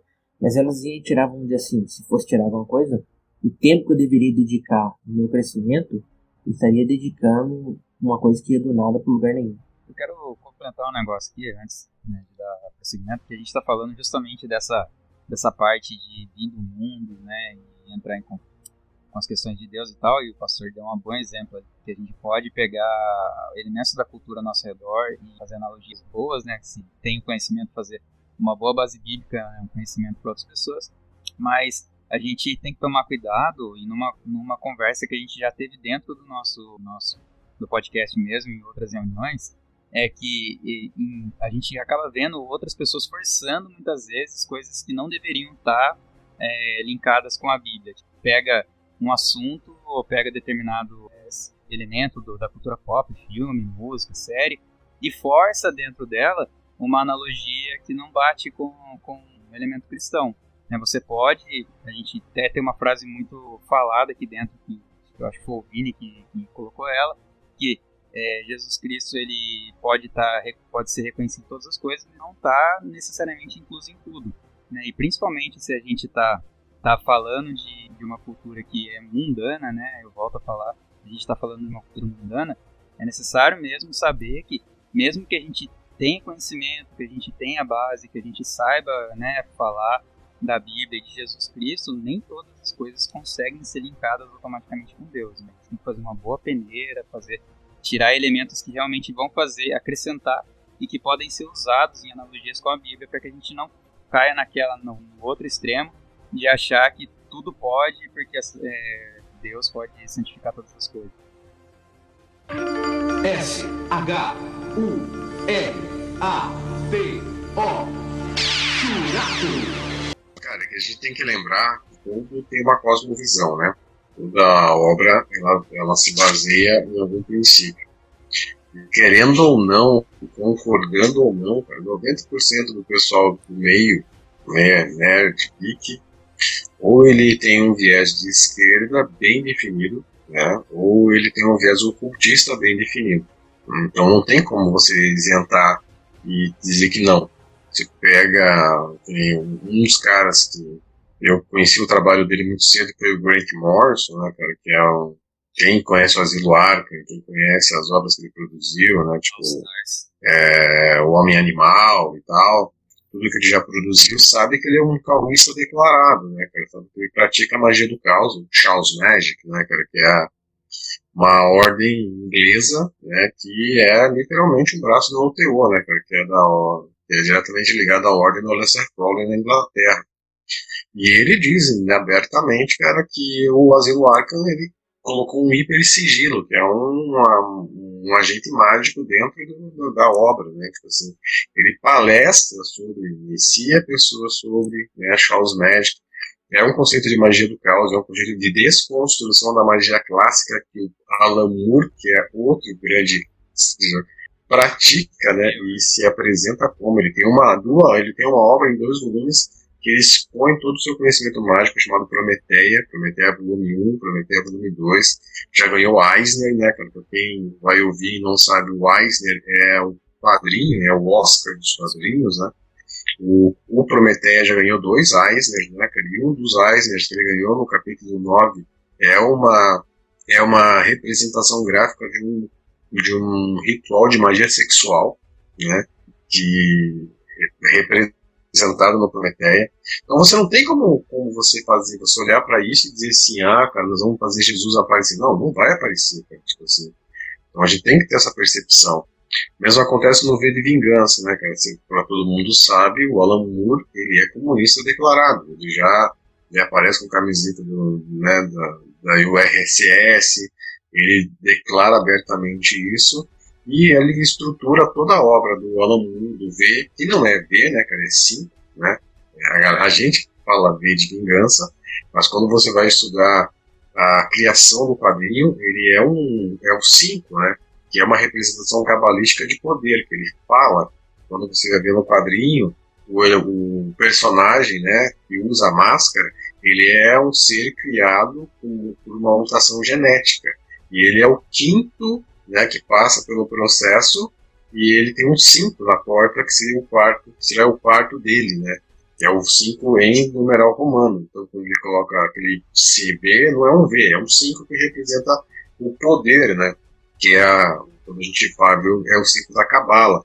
Então, não tem como você olhar para isso, isso a gente falava muito no canal Cristão Geek, né, que era o que eu e o Daniel, os nossos, as nossas lives, né, que duravam três horas praticamente, né, no, naquele processo no começo, a gente sempre trouxe essas analogias, que por mais que você olhe para a cultura pop e você queira trazer, você lançar luz, tem coisas que você não vai conseguir, né, cara, desconectar, tem coisas que você não vai conseguir fazer uma como o hebreu diz, uma fechuvá, voltar para o começo, né, é tipo assim, isentar. Não tem como, você tem que identificar que aquilo realmente pertence ao inimigo e abandonar. Você vai ter que tirar, né, cara, você vai ter que entender que aquela obra é uma obra ruim. Cara, eu tenho, deixa eu ver se eu consigo pegar aqui, ah, eu consigo pegar aqui. Eu tenho esse do inferno aqui, cara, do Alan Moore com. Cara, isso aqui é uma aula de maçonaria, cara. Você, aula com rituais, né, cara, com, com, com, conceitos, com preceitos, né? Isso aqui é um tomo de maçonaria, cara. Tipo assim, isso aqui é um catatal de coisa. Não tem como você chegar e dizer assim, ó, é legal, é isento. Você vai para uma feira de quadrinho hoje, cara, 90% de tudo que é produzido é o cultista ou é de esquerda. Esquerda de verdade, assim, né? Tipo, é, só falta ter o busto do Marx na capa, né, cara, e, e outras coisas, assim. Então a gente tem que entender que quando a gente vai olhar tipo, por que, que a gente precisa produzir conteúdo judaico-cristão para esse universo. Eu acho que a grande questão é essa. A gente teve uma história de quadrinho publicada, fomos para Comic Con, representamos o meio cristão, por quê? Porque nós somos carentes desse conteúdo dentro da nossa cosmovisão cristã, judaico-cristã, né? dentro dos nossos valores, dos nossos preceitos. Então é isso que a gente precisa né, trazer, é essa percepção. A gente entende, cara, que nem, vamos lá, eu vou dar um exemplo para não ficar muito estendido. Quando você é, quando você participa da Comic Con, você tem que assinar um termo aonde você o teu quadrinho é apresentado. Quando a gente apresentou o quadrinho na banca e a gente foi aprovado, ah, você assina um contrato. Né? Nesse contrato diz que o teu quadrinho você não pode fazer nenhuma é, o teu quadrinho tem que ser isento de posição política, posição religiosa, só que no final isso não existe, né? É só feito de contrato.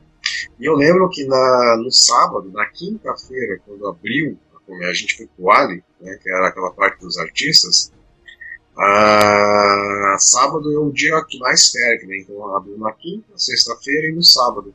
Cara, era muito louco, porque você tinha lá a Sociedade Wicca do Brasil, né, que é a galera da bruxaria branca, né, alguns wicanos, né, não são wicanos de verdade, né, cara, mas é um braço, né, essa wicca do banca que vem de, de revistinha, as, as meninas elas estavam vestidas de sacerdotisa distribuindo presentinho para as pessoas no corredor, isso que é para ser isento de filosofia e para ser isento de, de tudo, né, e elas estavam vendendo aqueles, aqueles aquelas revistinhas de colorite tipo Jardim Secreto, assim, sabe, e aí, na outra, a gente estava num corredor, no corredor de trás estava aquele cara que ganhou Catarse, que ele, que ele transformou os deuses dos orixás em personagens em, em heróis. Não sei se você lembra desse quadrinho. 2017 foi o que ganhou mais dinheiro, arrecadou mais dinheiro no Catarse.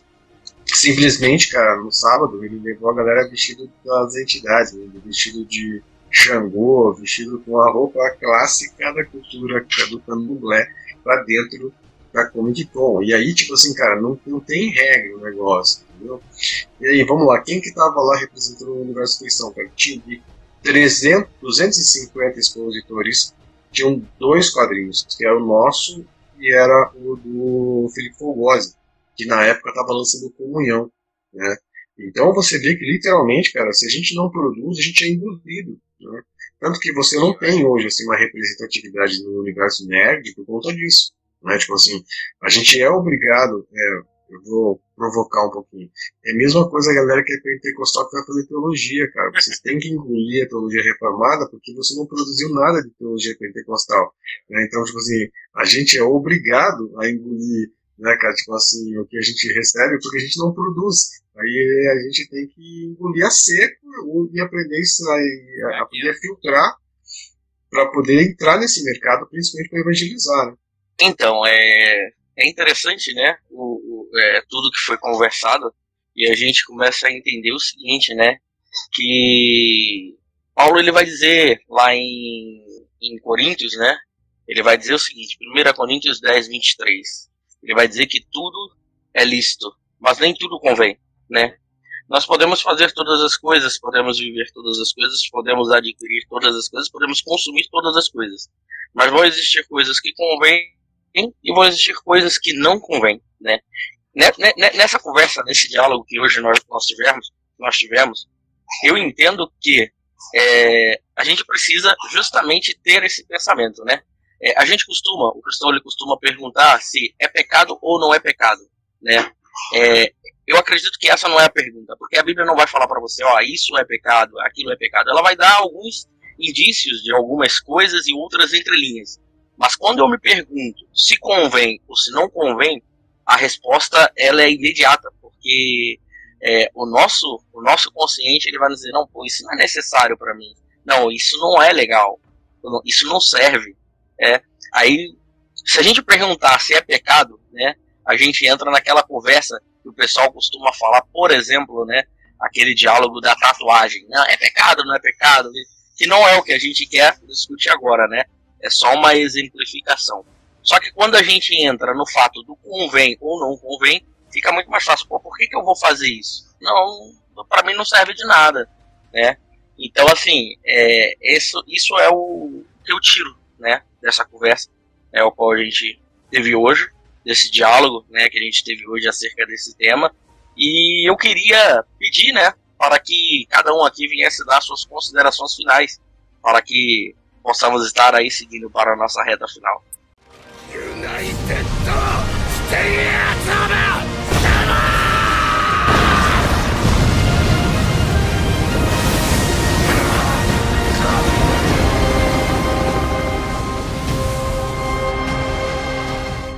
Acredito que, que fica para nós, apesar de algumas, alguns pontos de, de né, precisamos nos ter mais atenção, é que é possível conciliar as duas coisas, né? Eu acho que foi colocado agora aqui no final, acredito que foi assim uma um soco na boca do estômago, né? Meu, se você não, vocês não estão produzindo nada, você acaba sendo engolido por aquilo que está sendo produzido. Então, eu sinto esse choque, né? Eu, eu, sinto muito esse choque. E é uma galera, eu vejo que assim, uma galera que precisa ter a mente aberta, né? Tô falando aberta a ponto de cair o cérebro, né? Pra fora. Mas é uma, uma aberto no sentido de entender as circunstâncias que nós estamos vivendo hoje. Já vieram pessoas me perguntar, é, me questionar por que, que a igreja onde eu congregava apagava a luz durante o louvor no início do culto. E eu perguntava para a pessoa, você chegou a, assistir, a ouvir a... É, para diminuir a conta. Mas é uma, uma estratégia para diminuir a conta de luz que o pessoal não percebeu ainda, mas tudo bem. E, e eu, falava, eu falei assim, meu, mas chegou a, a, a ouvir a pregação? Cara, ah, não, não vi a pregação, só o comecinho lá e tal. Eu falei assim, mano, então isso que é complicado, né? As pessoas, elas possuem pré-julgamentos de muitas coisas. Então eu acredito que esse podcast, cara, é, acredito que tanto para mim que estou participando aqui foi muito bom, mas quanto para as pessoas que irão ouvir também, que eu acredito que para que essa, essa abertura de mente, essa abertura de horizonte, aconteça. Eu, quanto mais eu estudo, mais segurança e mais tranquilidade eu tenho de conversar com pessoas que não são da mesma religião que eu. Porque independente do que elas falem, independente do que elas me apresentem, cara, eu tenho uma fé, uma, tá ali, cara, ela tá ancorada, inabalável, você pode apresentar para mim. Eu posso até não conseguir te responder, posso talvez tendo uma linha de argumentação, não consiga ganhar momentaneamente ali. Mas isso não vai abalar minha fé, ao contrário, vai me, vai me lançar em uma motivação para que né, crescer ainda mais e ter capacidade para responder aquilo. Mas eu acredito que, que esse podcast ele tem como teve como objetivo para mim ele tem como objetivo é... esperar o dog calmar e enfim cara eu acredito nisso. Eu acredito que é pra galera rir para não chorar né? Então, é, que a gente possa usar esse tempo e usar essas circunstâncias, isso que o pastor falou, pô, cara, vamos as parábolas modernas, vamos parar de ser, tipo, crítico, vamos começar a alcançar pessoas, mano. Vejo, vejo igrejas, vejo movimentos que conseguem alcançar pessoas que você chegar no, oh, e aí, Jesus te ama. É claro que isso tem um poder muito grande. Conheço pessoas que foram convertidas através dessa frase Jesus te ama. É claro que isso tem um poder. Mas, cara, quando você senta numa roda e fala assim, meu, vamos trocar uma ideia sobre isso aqui, você consegue explicar para esse tipo de pessoa, isso é muito bacana. E como eu, eu falei isso já, hoje você vai nas lojas, grandes lojas dos shoppings, tem lá a camiseta de super-herói. O cara às vezes assistiu. Antes ninguém usava roupa de super-herói, ninguém tinha referência nenhuma. Mas agora isso ficou tão é, é, tão, tão em alta que a galera vai lá e compra uma camiseta do Batman, né, com o símbolo do Batman, o símbolo do Superman, dos Vingadores, enfim. E através daquilo ali você tem uma oportunidade de evangelizar ela, de falar de Cristo, né, trazer ela para o verdadeiro herói, trazer ele para a verdadeira é, verdade, né, para aquilo que de fato é real. Então eu acredito que, que isso que fica, né, esse é o nosso objetivo nesse momento, é mostrar para as pessoas que nós conseguimos conciliar, dadas as devidas circunstâncias, a cultura pop com o cristianismo. Nós devemos sim ir por esse viés. E fica aqui, né, cara, o desafio para todos nós, né, de começar a gerar conteúdo, porque se nós não gerarmos, a galera já está gerando, né? Mas fica aqui também aquela grande, a grande frase de Jesus, né? Ele vai falar que as portas do inferno não prevalecerão contra a igreja. E quando nós pensamos em porta, a porta é um mecanismo de defesa. Então, ou seja, a igreja ataca o inferno e as portas do inferno, a defesa do inferno, elas não prevalecerão contra nós. Então, cabe a nós nos levantarmos, né, e, e ir para cima disso aí. Eu, eu fico muito impressionado, cara, com algumas coisas do evangelho.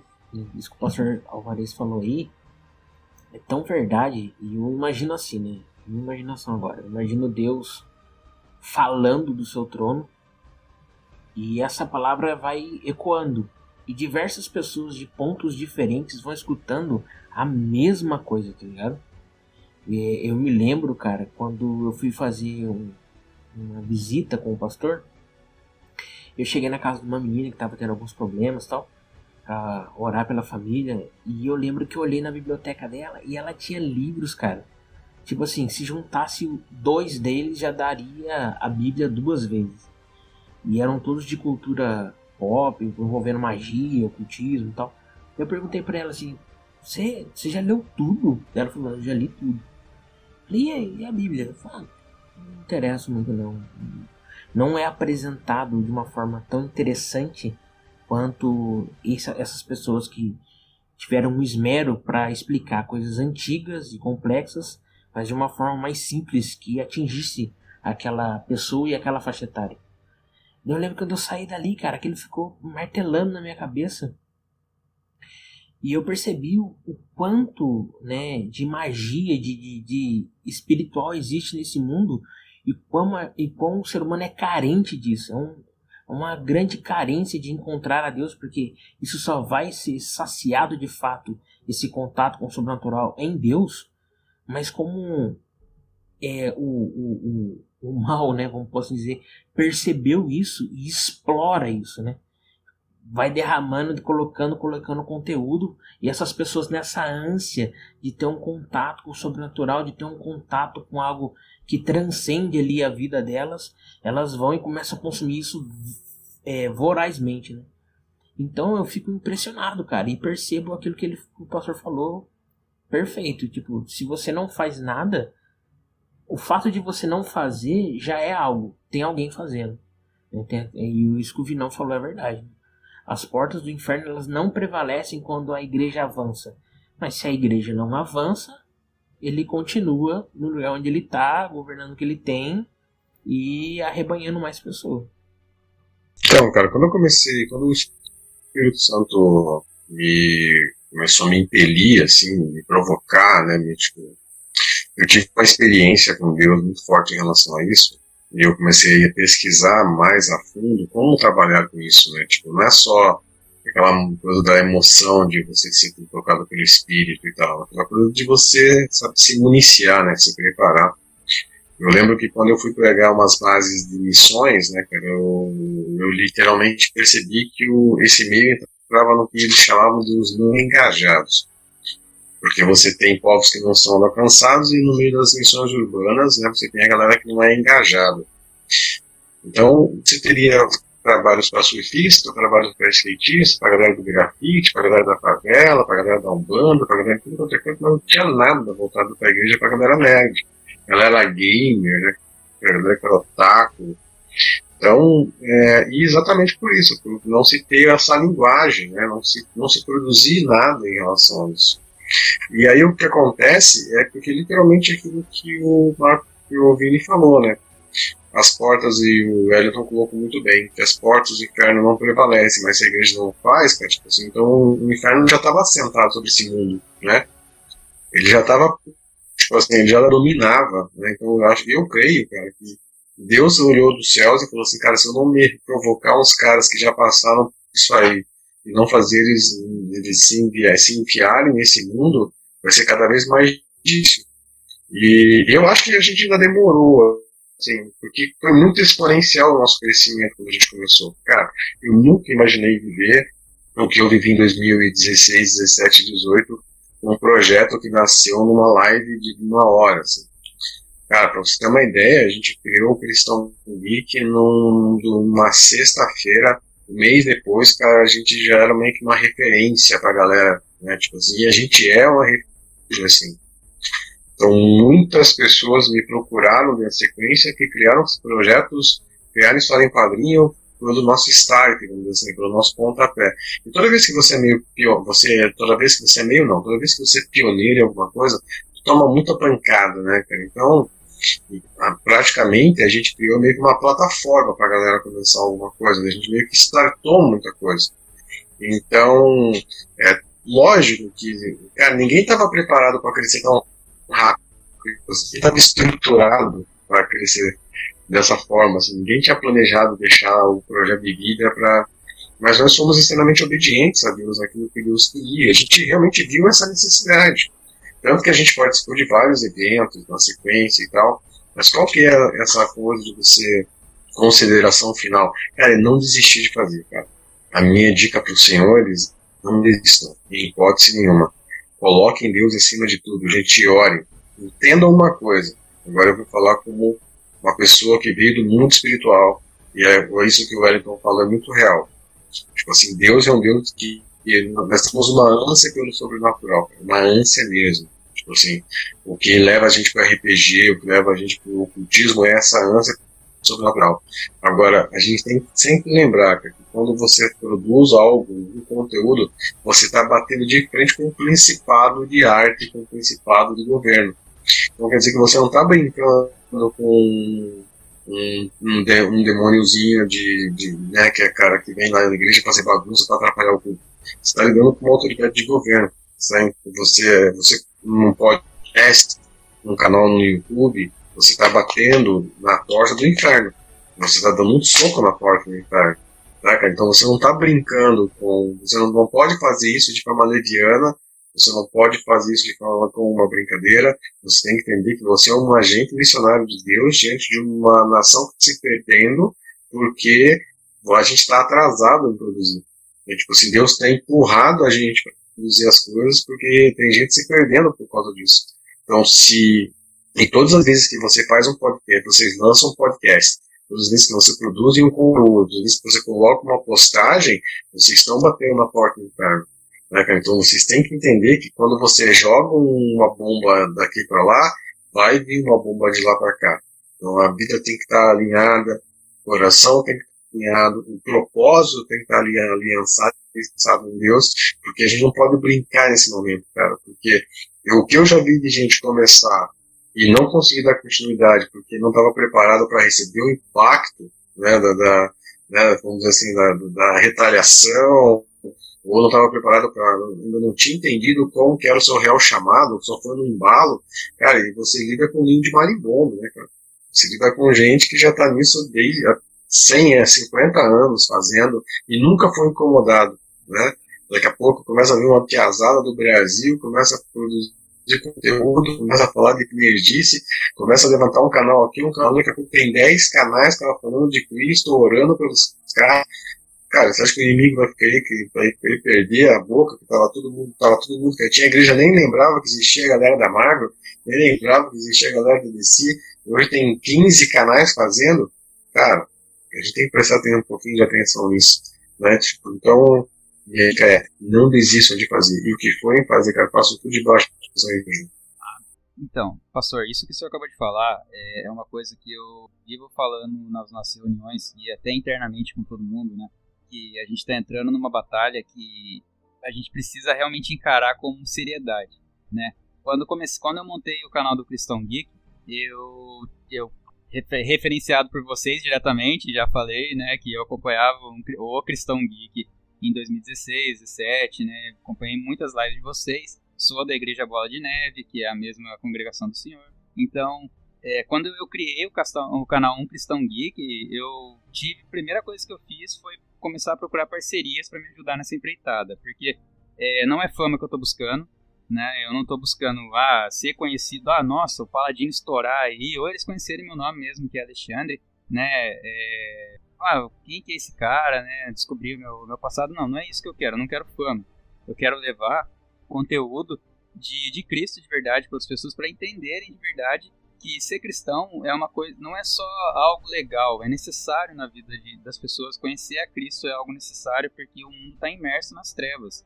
E tudo que a gente consome na televisão, tudo que a gente consome na, na internet, apesar de parecer legal, oh, muito cool, né? Tá perdido. Se a gente não tiver um discernimento, não souber ler as entrelinhas, não souber o que está escrito por trás daquela, daquela informação, a gente se perde, acaba sendo enviesado para um lado de destruição e muitas vezes nem sabe de onde está partindo isso. Está partindo de, uma, de, uma, de um post que a gente viu na internet, de uma coisa mal construída, está começando a dar é, credibilidade para coisas que não deveriam. Né? A gente começa a olhar para o mundo e começa a colocar dentro do nosso coração liberdades que não deveriam estar tá ali. Né? Começa a achar que é tudo muito legal, que é tudo permitido, que tudo pode, e começa a usar a própria Bíblia para tentar é, fortalecer esses erros. Então, quando, quando a gente criou o canal, justamente foi nessa pegada, gente, vamos fazer um trabalho legal, vamos é, ler a Bíblia acima de tudo, né? Tipo, ter contato com Deus antes da gente chegar aqui e falar para terem contato com Deus, porque de nada adianta eu chegar e com um monte de frase bonita aqui, falar, ah, Jesus, vai atrás de Jesus, conheça a Bíblia, não sei o quê, e no meu, no, no meu pessoal eu não leio, não, não leio a Bíblia, não jejum, não oro, né? Não vou na igreja, né? Dou paulada nas costas da galera. Então, não é antes de eu estar, tá, antes da gente estar tá aqui, né? E isso para todo mundo que for ouvir e para as pessoas que estão pensando em criar conteúdo, antes de fazer, realmente ter dentro de você a certeza do que você está fazendo, né? Ter contato com Jesus Cristo de verdade antes de vir falar dele para outras pessoas, né? A gente antes de na, no outro podcast que a gente fez, uma das passagens do nosso podcast foi que o verdadeiro o verdadeiro evangelismo parte das nossas atitudes. Então, se a gente falar, muitas vezes alcança pessoas pode alcançar uma vida ou outra, mas se a gente fizer aquilo que a gente está pregando, de fato, né, entregar e ver verdade naquilo, as pessoas não vão ver as nossas atitudes, elas vão enxergar Jesus Cristo dentro da gente.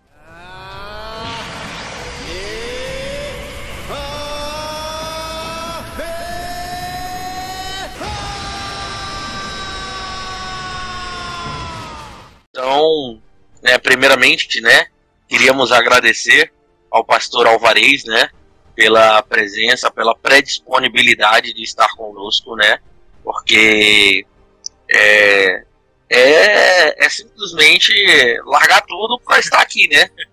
É, com certeza tinha, tinha outras coisas para fazer, mas se predispôs a estar conosco, né. Então queremos agradecer ao Senhor, tá, pela, pela predisponibilidade.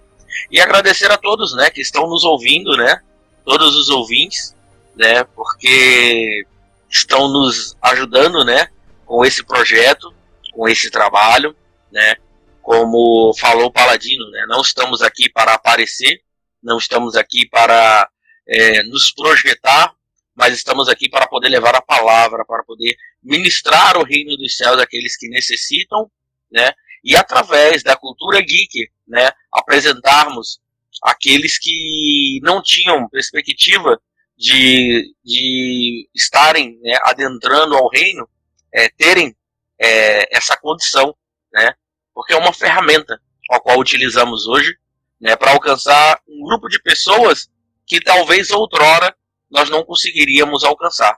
Então, esses são os nossos agradecimentos né, desse podcast.